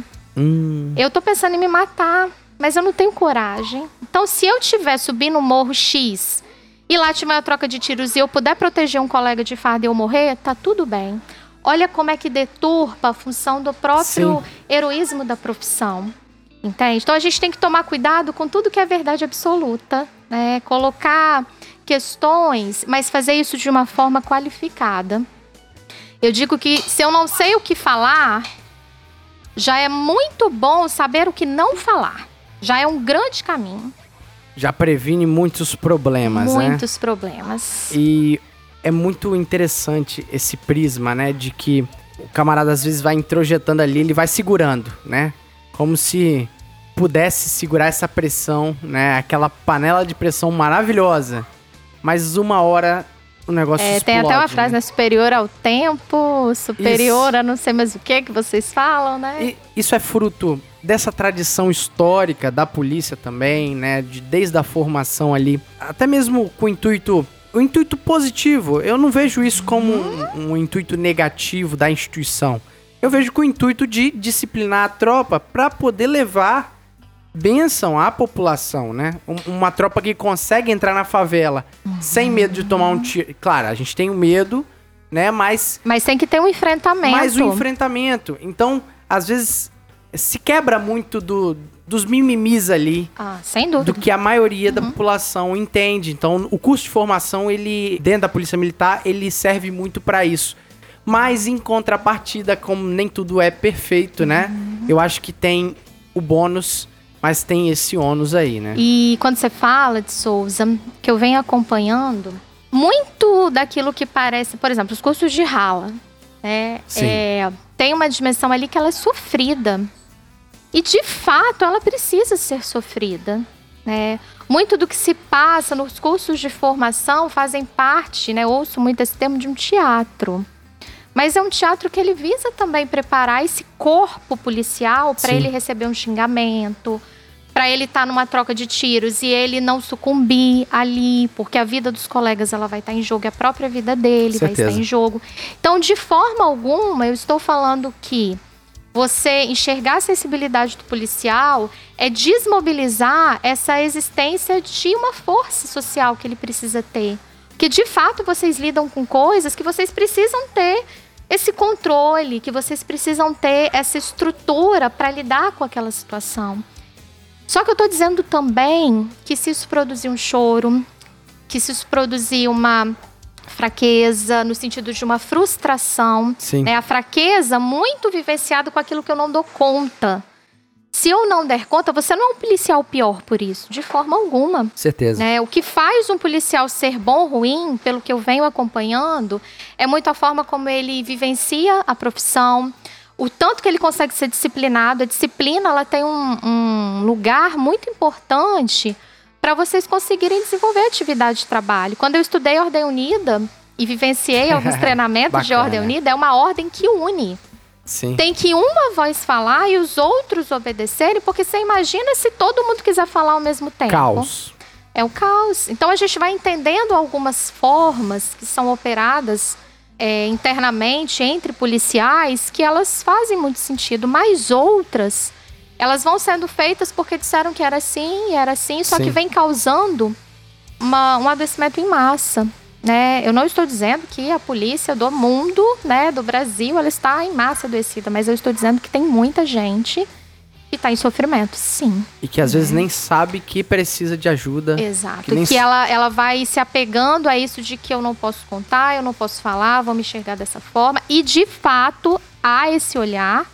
Né? Você conseguiria estar numa viatura lá da Força Tática, sabendo que o seu colega ele está tomando uma medicação controlada, você ia ficar tranquilo? Certamente não. né? Agora, todo mundo que usa medicação controlada tem que ter um armamento suspenso? Não, claro que não. Né? A questão é, você está com bons profissionais? Está tendo suporte? Tá fazendo direito, né? É isso, porque não basta você fazer só quando você acha que tem. Gente, se você Claro. tá indo no profissional, siga o que esse profissional tá colocando para você também. Né? Se eu fosse no consultório da senhora, a senhora me perguntasse o que é mais difícil na profissão policial militar, eu não diria para a senhora que é as ocorrências que fui e que às vezes sonho com elas. Sim. Não- não- eu, eu não ia dizer para a senhora que é a moça jovem que eu vi ser assassinada por motivo torpe e eu tive que socorrer e ela não sobreviveu. Não ia dizer que é a mulher que eu socorri, que tomou um tiro nas costas e foi falando comigo, colocou na maca ela morreu. Isso me incomoda. Me incomoda às vezes ir lá e ver a, a pobreza das pessoas, tanto financeira como a pobreza às vezes de espírito, a pobreza intelectual. Às vezes eu olho assim, em estado natural. Olha aquela coisa que é muito ruim, que mexe com a gente também. E que às vezes é muito diferente do que a gente vive. E aí a gente tem parâmetros de comparação. Então, a gente na polícia, a gente vê coisas que, que vão marcar a nossa vida, mas não é isso que é o mais difícil. O mais difícil na polícia é que você não tem a segurança para você cuidar da sua família. Você não tem a segurança, e digo ela jurídica falando. Por exemplo, semana passada, ou retrasada, eu participei de uma audiência online uma prisão que fiz, um cara que ameaçou uma mulher de morte e conseguimos tirar esse, esse indivíduo das ruas e prender ele, recuperar a arma. E ele denunciou a gente na corregedoria. E eu sei que tudo que fiz ali foi legal. Eu sei disso.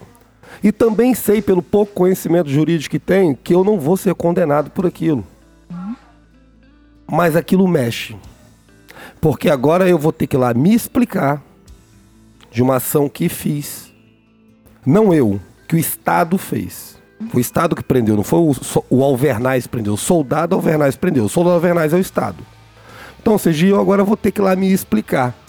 E torcer para que as pessoas que vão me ouvir entenderem que o que eu estou dizendo e a minha ocorrência tá legal, tá dentro da lei, é aquilo que tinha que ter sido feito naquele Aquele contexto. local, naquele momento.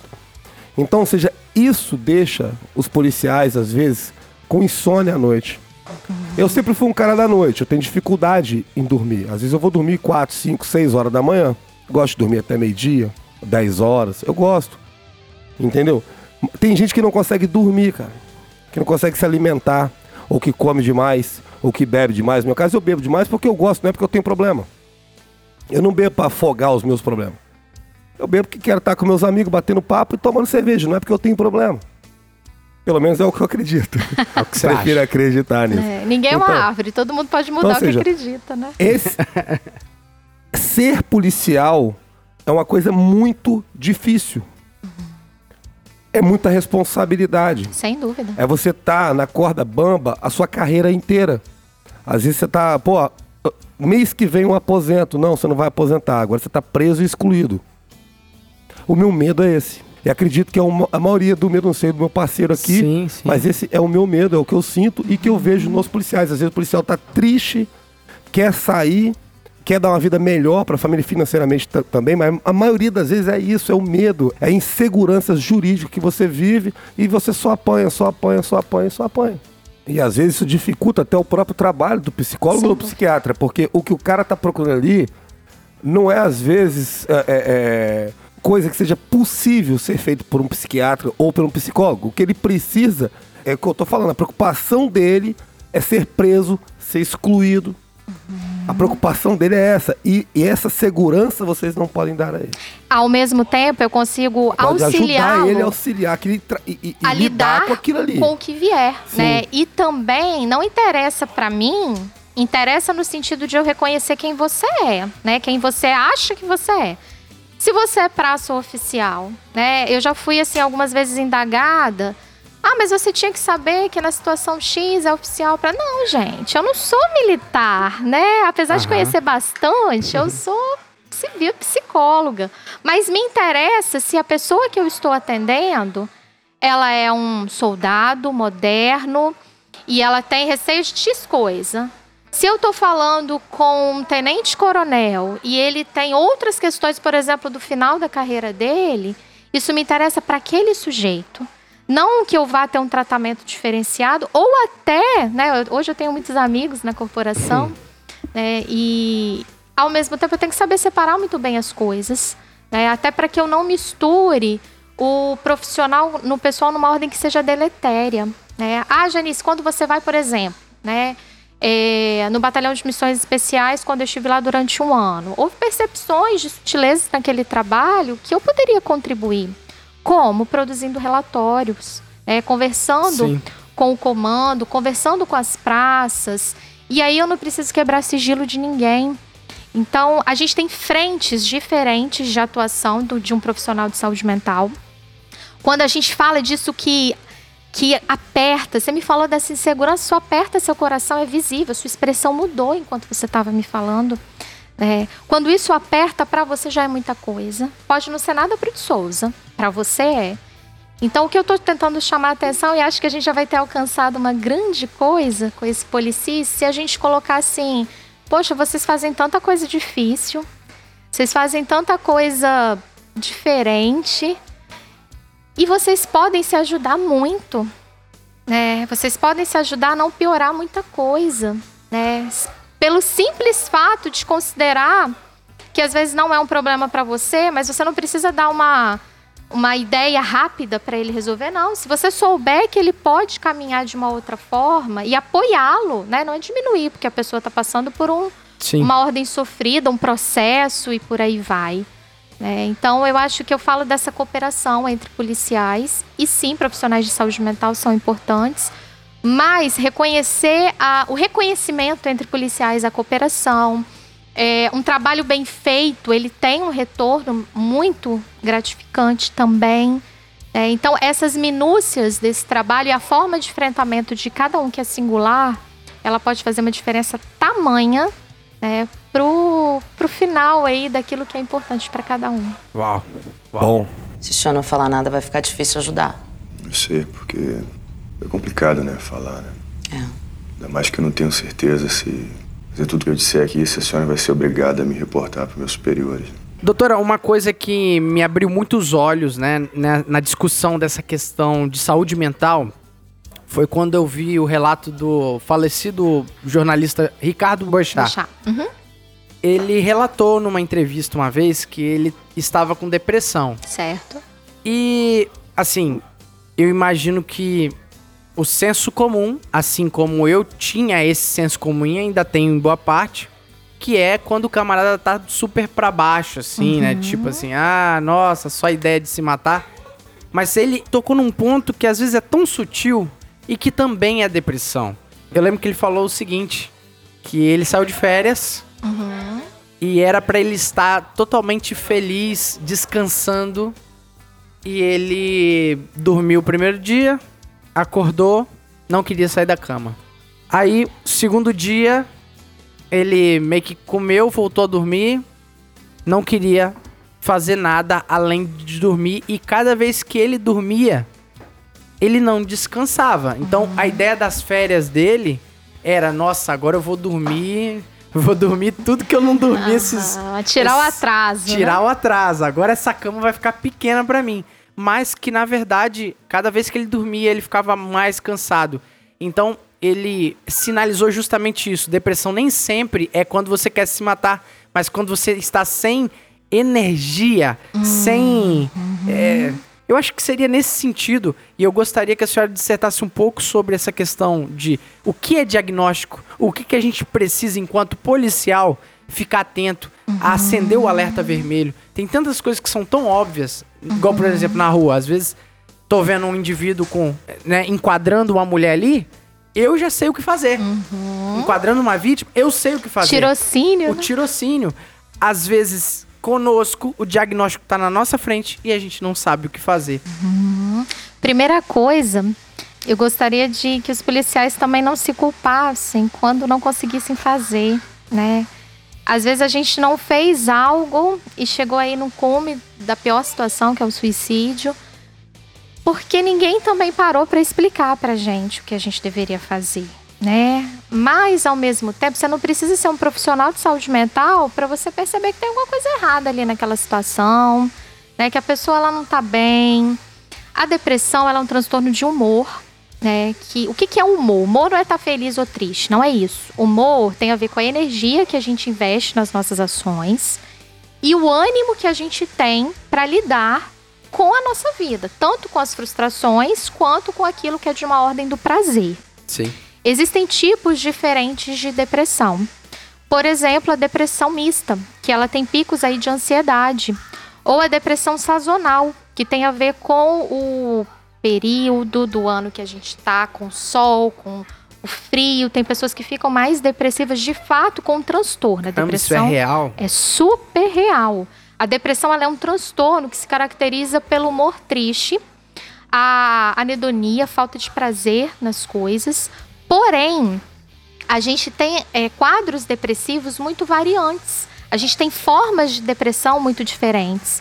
Então, se você olhar, né, quando a gente faz, eh, observa assim, uma autópsia é, familiar, quando a pessoa cometeu suicídio, aí você vai lá no espaço de trabalho dela, você vai conversar com os familiares, às vezes as pessoas vão relatar assim, nossa, é, mas ele estava bem, ele parecia que estava bem, ele ria, ele conversava.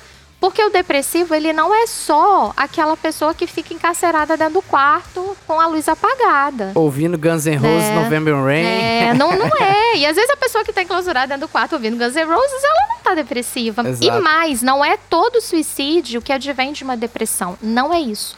O suicídio, ele tem a ver com a disponibilidade do meio para você cometer, com a falta de suporte e com a vulnerabilidade afetiva.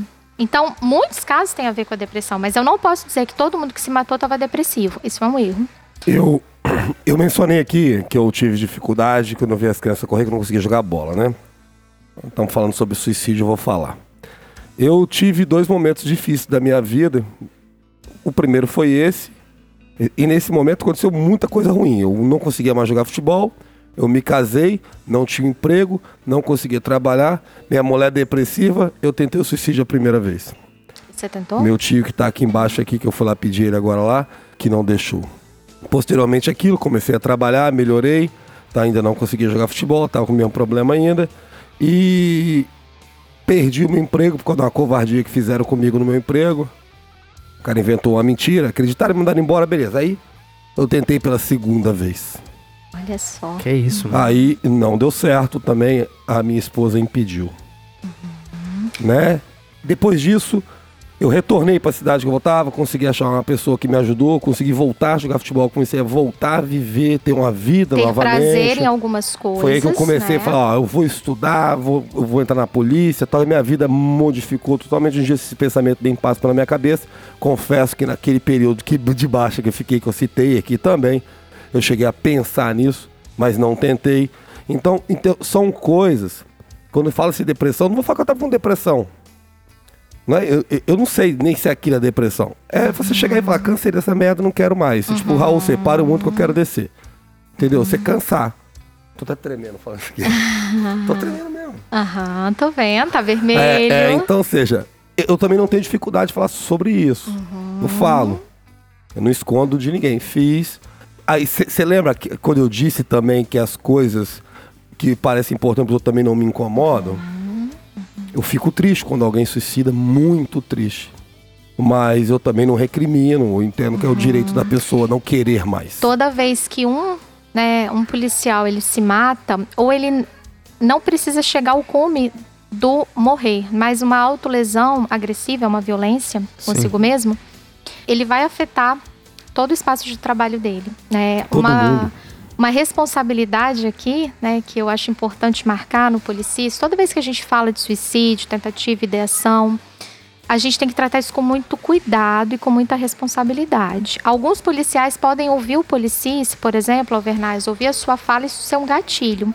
Então, por isso a senhora está aqui. Exatamente, né? O que eu quero dizer é que quando você compartilha isso conosco, você fala disso com uma sensibilidade, com um cuidado, e você me fala assim, hoje eu não tenho mais esses pensamentos. Eu até tremi falando com a O senhora. suicídio. E aí você falou assim, aí não deu certo, né? Eu tentei, mas não deu certo. Eu acho que deu certo. Deu certo É, você talvez não eu me expressei mal, ali, talvez não, me expressei né? mal. Porque eu digo que é um ato, às vezes as pessoas confundem que é um ato de coragem tirar a própria vida. Uhum. Eu já acho que é o, o contrário, é um ato de coragem você perceber que tá tudo muito ruim. Porque, em geral, as pessoas que têm uma tentativa de suicídio, que sobrevivem, elas relatam que elas queriam sair do problema ou que elas queriam deixar de ser o problema. Então, quando ela consegue né, recuar, ou quando ela não, não cumpre o fato, o fato final né, de tirar a própria vida, ela está sendo extremamente corajosa de tentar, de alguma forma, lidar ali. Quando ela pede ajuda, quando ela fala, quem, quem quer se matar não fala, fala assim. Fala e fala de formas, às vezes, que a gente não está entendendo o que ela está fala falando. com corpo, fala com. Fala com corpo, fala com ação, fala Com com, a pergunta, fala. fala com sentimento, né? Então, assim, as pessoas pedem ajuda sim. E isso é um dos fatores que mais abala os policiais quando pessoa chega no ponto de realmente se matar. Então, a gente tem que ter muito cuidado, muito respeito, né? Respeitar a dor e o sofrimento do outro, que às vezes ele não vai demonstrar de uma forma óbvia. Às vezes Sim. a pessoa ela vai estar depressiva, e ela não vai estar depressiva na forma que o senso comum entende que é uma depressão. Né? E um transtorno não é tudo que essa pessoa é. Né? O transtorno depressivo ele tem remediação sim. A ansiedade tem remediação sim. A gente conseguir fazer um tratamento correto é para a gente viver melhor. E a gente não precisa ser a depressão andando pela rua. Toda vez que eu dou o diagnóstico para um paciente, eu preciso de um tempo tratando ele, obviamente. Ele precisa ter acompanhamento com outros profissionais quando há um transtorno instalado. Mas ele não é só uma depressão. Ele não é só o pensamento de morte dele. E entre o pensamento e o ato tem uma distância, tem um tempo. Né? Esse tempo que ele é fundamental para a gente entrar com o suporte necessário. E muito, é, a gente estava falando de hierarquia e disciplina, um lado muito bom né, do treinamento policial, da inserção no mundo policial, da hierarquia e disciplina, é que quando o militar decide se cuidar, ele vai fundo. Ele é disciplinado. Ele é o meu paciente, o de outros colegas Caveira. psicólogos, caveira ali, que vai, vai fundo. Ele marca, ele cumpre. Se ele chega atrasado, ele tem todo um cuidado para colocar isso. Então, esse lado da disciplina e hierarquia, ele tem né, essa necessidade que justifica o Aham. formato policial, são as bases hierárquicas, que trazem muitas coisas importantes, que trazem esse espírito de corpo também, que vocês se olham como pertencentes ao mesmo espaço. Então, é olhar com muito cuidado, né? E quando você me fala assim, Janice, eu já não tenho mais esses pensamentos.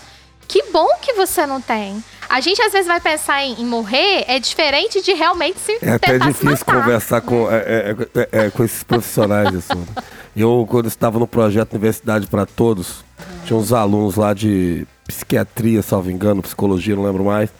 Aí tinha, tinha umas alunas e tal, e eu fazia o, o- o projeto. Aí eu tava ali na cantina ali, comendo e tal.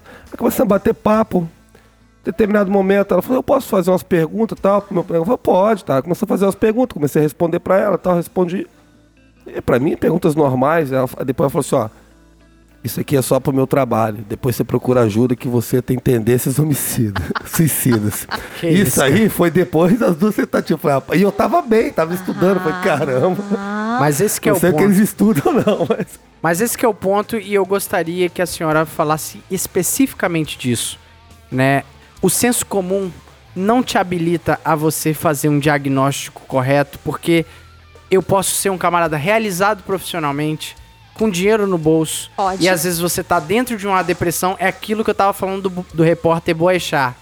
Não é que ele tava triste, ele simplesmente não tinha energia pra tocar nada. Não tinha sentido. Ele, ele pegava, ele estava nas férias com dinheiro no bolso, tudo pra alguém fazer uma big viagem pra Europa, por exemplo, e ele falou, ele citou isso, e ele simplesmente não tinha é, a, a energia de dentro, ou seja, não era uma questão de tristeza, né? Era uma questão de doença. Hum, o que, que a gente tem que estar sempre atento, né? Google, ele não, não tem formação, né? Para te dar O diagnóstico. Google não tem diploma. É, policial, ele tem um saber, uma expertise para realizar missões específicas de policiais, né? No contato humano, a gente pode perceber que tem algo errado, mas a gente não está habilitado para diagnosticar ninguém. Da mesma forma que o psicólogo, ele não está habilitado para pegar a viatura e fazer ali uma abordagem, né? Então Sim. a gente tem que dar a cada profissão o sentido que ela tem. Nesse caso que você coloca, de Souza, policiais estão habilitados a sentir, a serem, a terem as suas dores e as suas alegrias, a perceberem o colega do lado, a cooperar e também a auxiliar um colega que busca o cuidado com a saúde mental. Né? Não menosprezar isso, não diminuir, entendendo que se você coloca pra mim que o Boechat, que tinha dinheiro, que estava de férias, que estava bem, teoricamente, daquilo Sim. que a gente via, teve isso, você imagina alguém que tá com dificuldade financeira, né, que tá com com mil coisas pra resolver, porque policial é polvo também. Ele acha que ele tem mil braços e ele vai resolver. O que tem de militar que é síndico de prédio é uma maravilha Conheço um. né? É uma maravilha.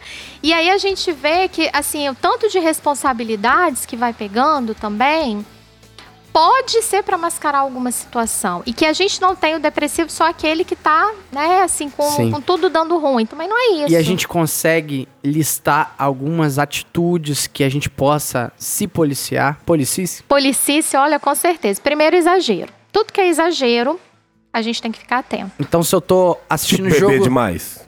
Beber demais tem que ficar atento. Assistir o jogo do Botafogo assim, com muita veemência. Não, é o futebol, ele já vai na idolatria. Então a gente, né, dá uma colher de chá. Dá uma colher de tá? chá. Ah, então tá Se a pessoa faz muita atividade física, a gente também dá uma colher colher de de chá chá. que é- que pode, pode. Mas assim, o pode. que, que a gente tem que prestar atenção? Excesso de brincadeira, excesso de fechamento, ostracismo, intensidade para para assim, para aquilo que é a ordem mais aventureira, de maior risco na atividade policial. Isso faz muito bem por um lado, né? Isso complementa o policial, mas a gente tem que olhar com uma certa cautela.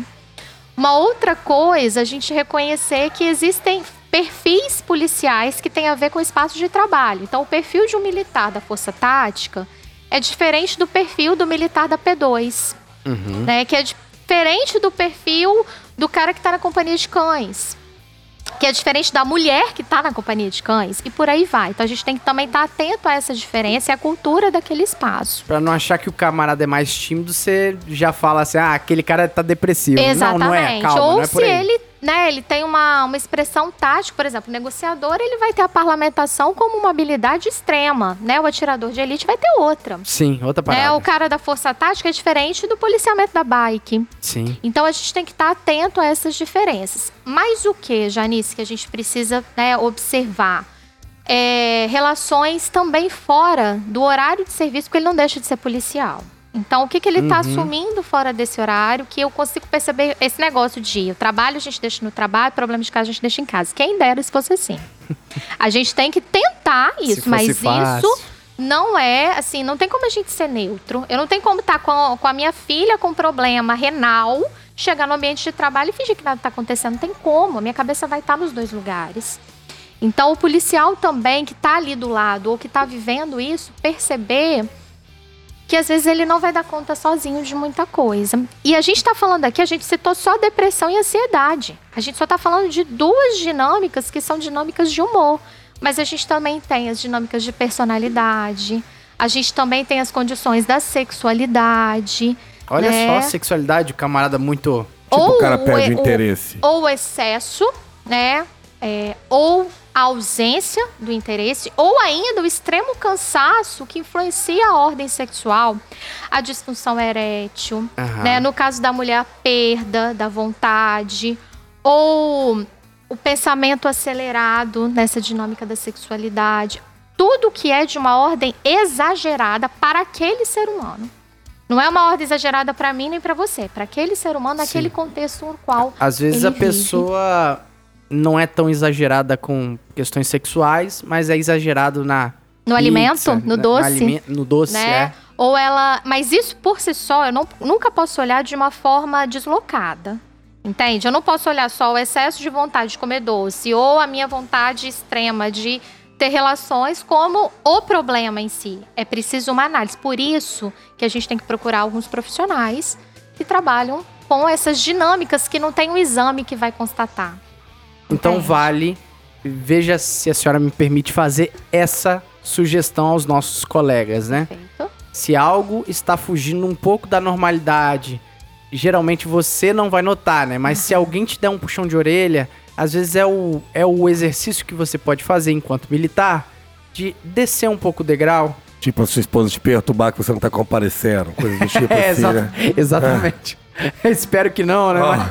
Mas, é, descer um pouco do degrau da timidez ou da arrogância, né? Às vezes da Olha, isso arrogância. aí. E achar o seguinte: olha, preciso ir em quem entende, quem estudou pra isso. Porque pode ser que não seja nada, seja um momento de um pico de estresse, né? Ou você passou uma situação, por exemplo, quando o Alvernais falou, ah, às vezes a gente vai em alguns lugares e a gente vê uma pobreza extrema. E logo depois ele me conta uma história de quando ele perdeu o emprego. Às vezes tem símbolos que a Sim. nossa mente, ela é tão magnânima e tão cheia de caminhos que Ela às vezes a gente vai fazendo associações que nos amarram, que dão nós. Mas a gente pode produzir um alívio e não necessariamente isso quer dizer que você está doente. A gente também tem que ter cuidado com aquilo que a gente sente, que é de uma ordem de sofrimento, mas não é um adoecimento. Senão Doutora, tudo vira problema também. Eu tenho que ser um paciente de forma integral. Porque tudo que a senhora falou aí tá se encaixando aqui com o pai. Exatamente É tudo. complicado, cara. É complicado. Mas isso é uma prova que não é fácil. Quando as coisas não são fáceis e elas são complexas, Isso aí. aham. elas a gente precisa de humildade, de entender que sozinho a gente não vai resolver essa parada, né? E, e assim, meu amigo, meu irmão de farda, tá ouvindo Policice, saiba que não é fraqueza, irmão.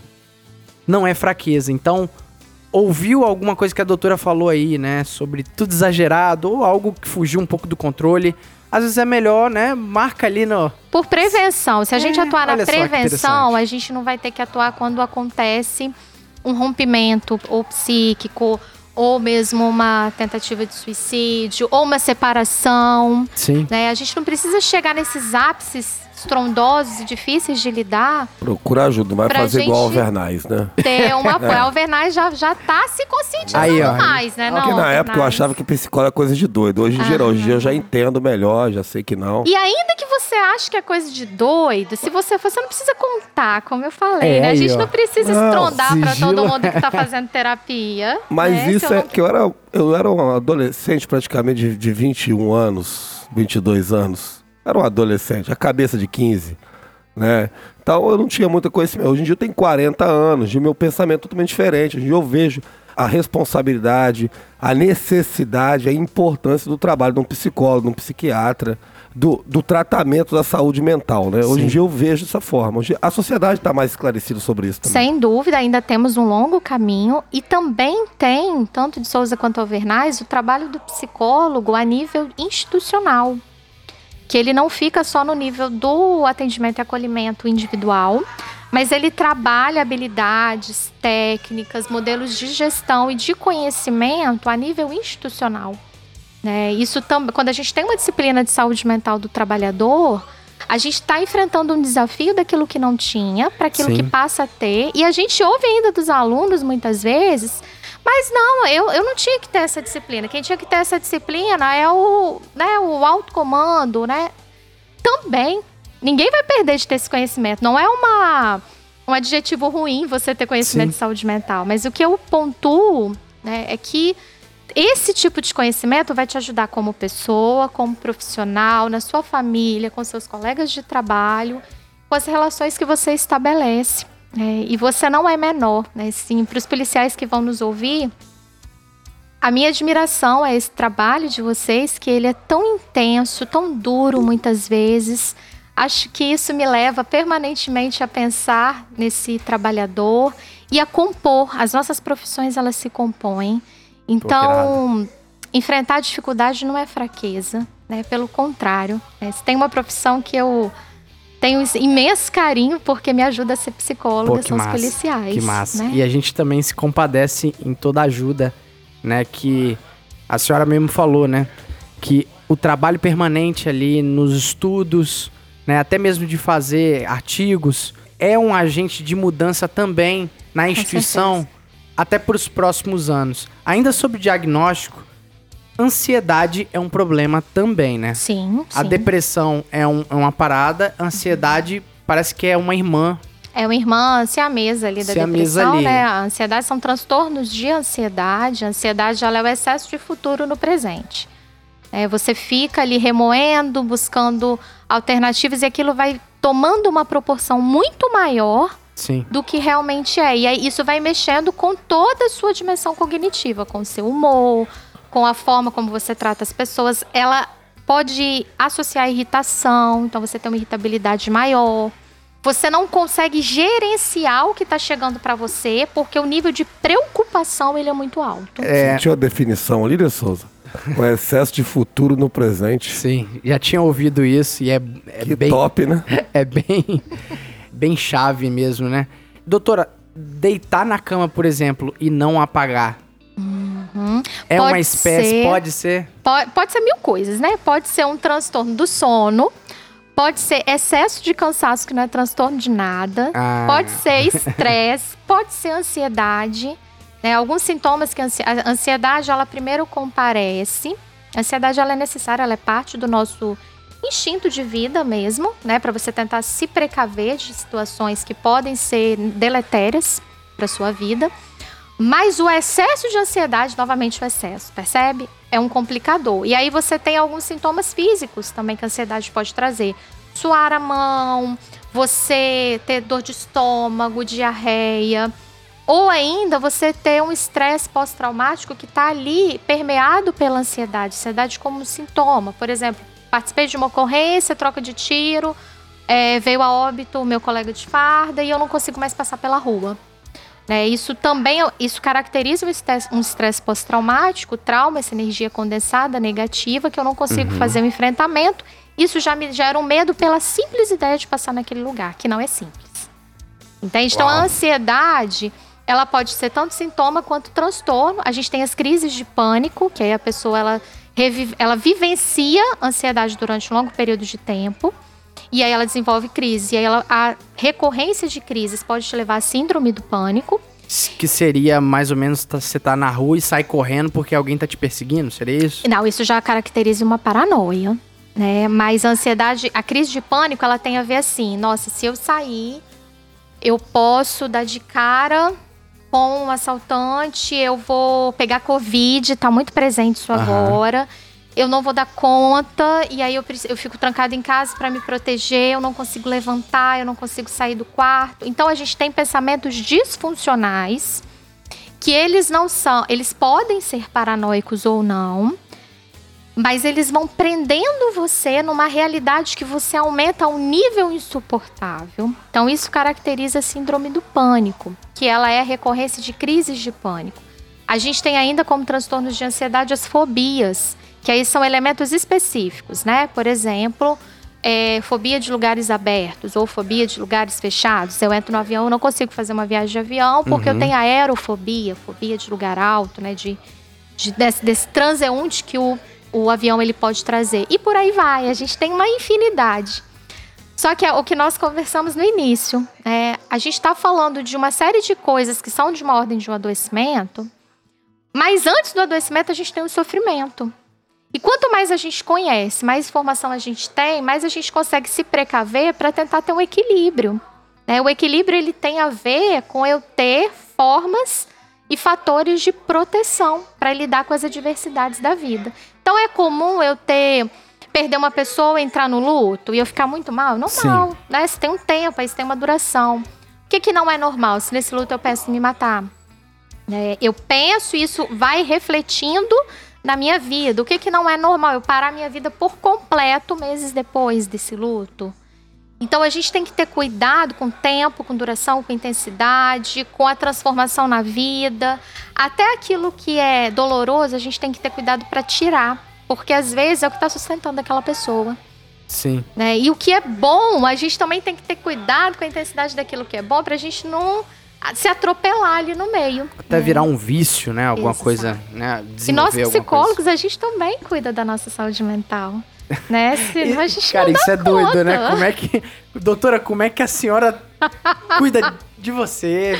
Como é que é isso, Olha, cara? é, eu faço a minha terapia, né? Com outro profissional. outro Ah, profissional bola. que, assim, é, pra gente é um pouco mais difícil porque o psicólogo, ele não pode atender amigos, ele não pode atender familiares e eu faço uma opção de quando eu atendo. Por exemplo, se eu vou atender o de Souza, eu não atendo a esposa do de Souza. Se eu Pra dou... não contaminar o outro ali, né? E, na verdade, não é nem pela ética do psicólogo só, é pra pessoa não criar na cabeça dela que a gente tá fazendo intervenção baseado no argumento do outro. Mas a gente pode atender amigos, né? É, a gente pode atender pessoas que a gente já fez outro trabalho. Amigos, Uau. assim, entre si, né? Não Sim, amigos sim, meus. E o meu processo de tratamento e de equilibração, ele vem muito também de acordo com os limites que eu tenho. Então, eu faço meu acompanhamento psicológico né, há, há já há bastante tempo. Precisei no ano passado também fazer uso de medicação, porque eu enfrentei um luto, eu perdi o meu pai. E cito essa situação porque eu recebi muito apoio dos policiais, né? Olha Tanto isso. os que eu havia trabalhado, quanto os que se tornaram amigos, quanto os que são pacientes. Né? Então, esse cuidado, esse afeto, ele é importante para os dois lados, né? A relação Uau. terapêutica, ela tem que ter confiança e ela tem que saber que são pessoas que estão ali. A gente não tá falando com a parede, Sim, né? claro. Então, nobre amigo policial militar, irmão de farda, se a doutora, que é doutora, ela se ela vai no médico, a gente precisa ir também, né? É isso aí. Se a gente faz acompanhamento psicológico, e vai ter gente que não vai precisar, que não vai querer, que realmente não dá, mas que ela vai ter outras válvulas de escape. Eu, por exemplo, uma das válvulas de escape que eu tenho é a dança, né? Uau. Eu amo a dança. Passista. É, é, também não chega tanto, Ah. né? Entre a gente amar e a gente ter habilidade, tem uma distância. Tem uma distância aí, né? É, e, e é isso, a gente procurar também como é que a gente consegue fazer essa vida mais vivível, mais leve, mais prazerosa. Não é normal a gente viver na dor. Ninguém precisa viver na dor eternamente, a gente não tá vivo para isso. Né? Mas se a dor ela tá muito presente Sim. na sua vida, a gente pode tentar melhorar um pouquinho. Talvez a gente não consiga tirar a dor. A dor da saudade, por exemplo, ela não desaparece. Mas a Sim. gente consegue dar uma aliviada sim nisso, né? Uau. Pegou aí, Overnais? Caramba, show de bola, né?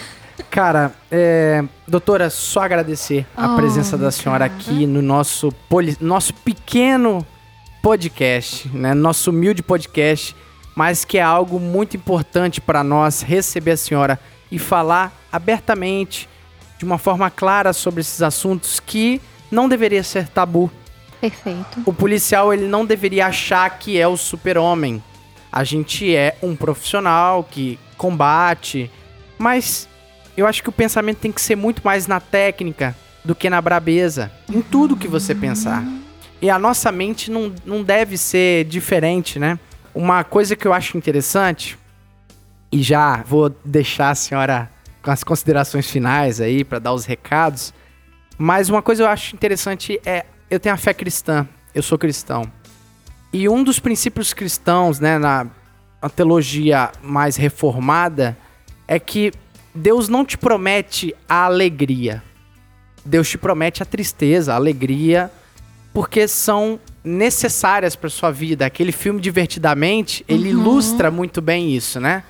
Que a tristeza ela tem a sua função. As lutas ela, ela tem a sua função. Mas o que a fé cristã tenta pregar, e claro, não anula o funcionamento da ciência, claro, jamais, é que isso não vai ser a regra da sua vida. É a tristeza quando vir, ela cumprir a sua missão. A tristeza vem, cumpre o que ela tem que fazer na sua vida, os- os estragos que ela tem que fazer na sua vida, mas ela vai. Porque você vai continuar vivendo independente se você passou por uma dívida financeira, independente do que rolar, você vai estar firme na fé com Deus ou firme na fé até mesmo das pessoas que não acreditam, na família. Importante é entender que a tristeza ela pode vir, mas que isso não se torne regra, porque se tornar regra, psicólogo. Quando você fala, é muito bonito, né? Quando a gente pensa essa ideia da, da passagem, né? Alegria também passa e aí vem a tristeza. A alegria passa quando a tristeza vem. E a tristeza passa quando a alegria comparece. Não só a alegria, mas a vontade de mudança, a criatividade. É, já fazendo as considerações finais, quero novamente agradecer à Polícia Militar do Espírito Santo, e aos policiais é diferente. Eu agradecer à polícia, eu agradecer aos policiais são duas coisas diferentes que, Que se complementam, né? Que legal. Todos os policiais que confiam no meu trabalho, vocês dois por abrirem esse espaço, o militar que me indicou Sim. também, o militar que me indicou para o militar que me indicou para vocês, né? que bacana. E a- as equipes, as unidades que têm um carinho muito grande, um respeito. É, é, não sou militar, mas tenho ali, sem dúvida, os dois pés nessa corporação que Caveira. me complementa. Já tive meu nome, elogio no BGPM, eu já ganhei, tá? Já ganhei medalha, já, já ganhei. Então, assim. Rapaz, é... tá, tá mais elogio do que eu, Souza. Já ganhou um, pô. É muito, é muito especial, sem dúvida. E estou sempre aberta, o que precisarem, o que quiserem conversar, o que tiverem dúvida. Senhora tem vezes- Instagram? Tenho, Janice do Carmo, não é profissional, é pessoal, mas assim, tá Ah, ali aberto, né? Tá aberto? Tá, na na verdade, ele tá fechado, mas eu autorizo. Sim, ok. né? Ok. Eu sempre autorizo policiais e a gente saber que é um- um- a psicologia, ela não é a Janice, né? Pelo contrário, a gente tem profissionais maravilhosos, incríveis, cuidadosos, cada vez mais se abrindo a esse universo da segurança pública, mas entender que a gente pode se aproximar, né? Assim como eu me aproximei de policiais, eu gostaria que os policiais se aproximassem da minha profissão também. E é, é um, um universo, ali. é, é um universo que ele é lindo, potente, e eu realmente acredito nos nossos policiais. Uau. É isso. Muito obrigado. Obrigado. Só agradeço com essas palavras aí. Eu vou falar mais o quê? Fala mais nada, né? Que bacana. Eu gosto desse conceito da gente caminhar junto. É. Tanto a polícia com a sociedade, tanto a polícia com outros profissionais que permitem a gente. Eu lembrei muito com essa fala da senhora, quando o doutor Tadeu Fraga, né, veio aqui, advogado. Botafoguense. Botafoguense, importante essa, essa informação. Mas ele falou justamente isso. Ora, como os nossos policiais que devem zelar pela segurança jurídica da população de prender corretamente alguém, de fazer um julgamento justo, mesmo que não faça o julgamento, né? O julgamento justo no sentido Julgamento de Da- valor da, naquele da- momento. isso, da abordagem, da ocorrência. Entendimento. Como que eu vou exigir que um policial faça um bom trabalho, republicanamente falando, se ele não tiver uma segurança jurídica, se ele não puder contar com um bom advogado para poder militar pelas questões jurídicas, pela sua defesa? E eu vejo exatamente essa batalha que os senhores da psicologia também fazem por nós e a nossa imensa gratidão, tanto aqui no Policis quanto em nome do- dos nossos colegas policiais militares. Eu posso falar isso, Você não, podia Venaz? perder a piada. Senhores, senhoras ou senhores? Senhores com? X no final, né? Como é que é? Tá tendo linguagem neutra agora, né? Ilis. E ele está com uma senhora, né? Deus E botou senhores. É, pra pra você você ver como ele é pensar. machista. É o machismo estrutural. É, sabe? exatamente. É, exatamente. Mas o convite. Ser Estrutural, estrutural. e vestir. O convite a De Souza para pensar o símbolo que ele coloca para operar no discurso dele. hein? Ah, que moral, hein? Vambora. Muito bom, gente. Muito obrigada, viu? Que bacana. Então é isso aí. Alvernay, você tem algum recado pros nossos ouvintes, nossos camaradas? Saúde, justiça e paz e cuidado com a saúde mental. Vai Olha cuidar aí. dela, amigo. Saúde, justiça e paz pra todos aí, pra família de vocês, queridos. Muito Certeza. obrigado. Queridas e queridas. Queridos. Fiquem com Deus. É assim que a gente começa a mudar, viu? Credo. sei, não sei se eu quero isso não, é. Não, pelo amor de Mas Deus. Isso é só uma é- piada. gente. Só uma Não, mas piada. vamos lá. É, cara, só encerrar, né? Agradecendo a todos que estão ouvindo o nosso podcast, né? E que também pass- foram atropelados por tamanha densidade de conteúdo. Ó, não tem problema. Ouça esse podcast umas três vezes. Muita informação. Exatamente. Eu sei, eu sei, irmão, que é muita informação. Vocês saem daqui socados, né? né? Tipo, moídos assim. Mas pode ter certeza, a doutora Janice é alguém totalmente confiável. Já deu pra perceber. Não é E à toa se- que é doutora, né? É, e se caso Obrigada. também, né, precisar, as portas estão abertas lá no Sem consultório dúvida. da senhora, né? Sempre, não só no consultório, mas as portas do, da conversa, né? Às vezes não no consultório, se a pessoa não se sentir à vontade, a gente também não precisa forçar ninguém. Sim. Mas se eu não puder, eu tenho pessoas da minha inteira confiança e profissionais também extremamente capacitados para sempre dar um apoio. Doutora, a senhora não vai ter problema de entrar no meio militar, sabe por quê?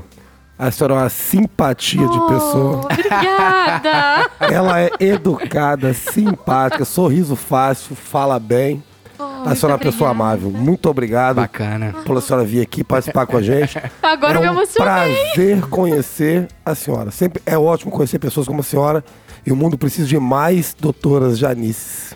Muito obrigada, tô emocionada. que bacana, que Eu que bacana. agradeço, obrigado por tudo que a senhora faz por E nós. muita militares. saúde, justiça e paz pra ela Saúde também. e paz né? pra ti, pra sua família, pro seu maridão, pra todo mundo. É Tamo junto, obrigada. Show de bola. Então vamos encerrando, vamos ficando aqui pra mais um episódio. Fiquem com Deus, até a próxima aí. Tchau!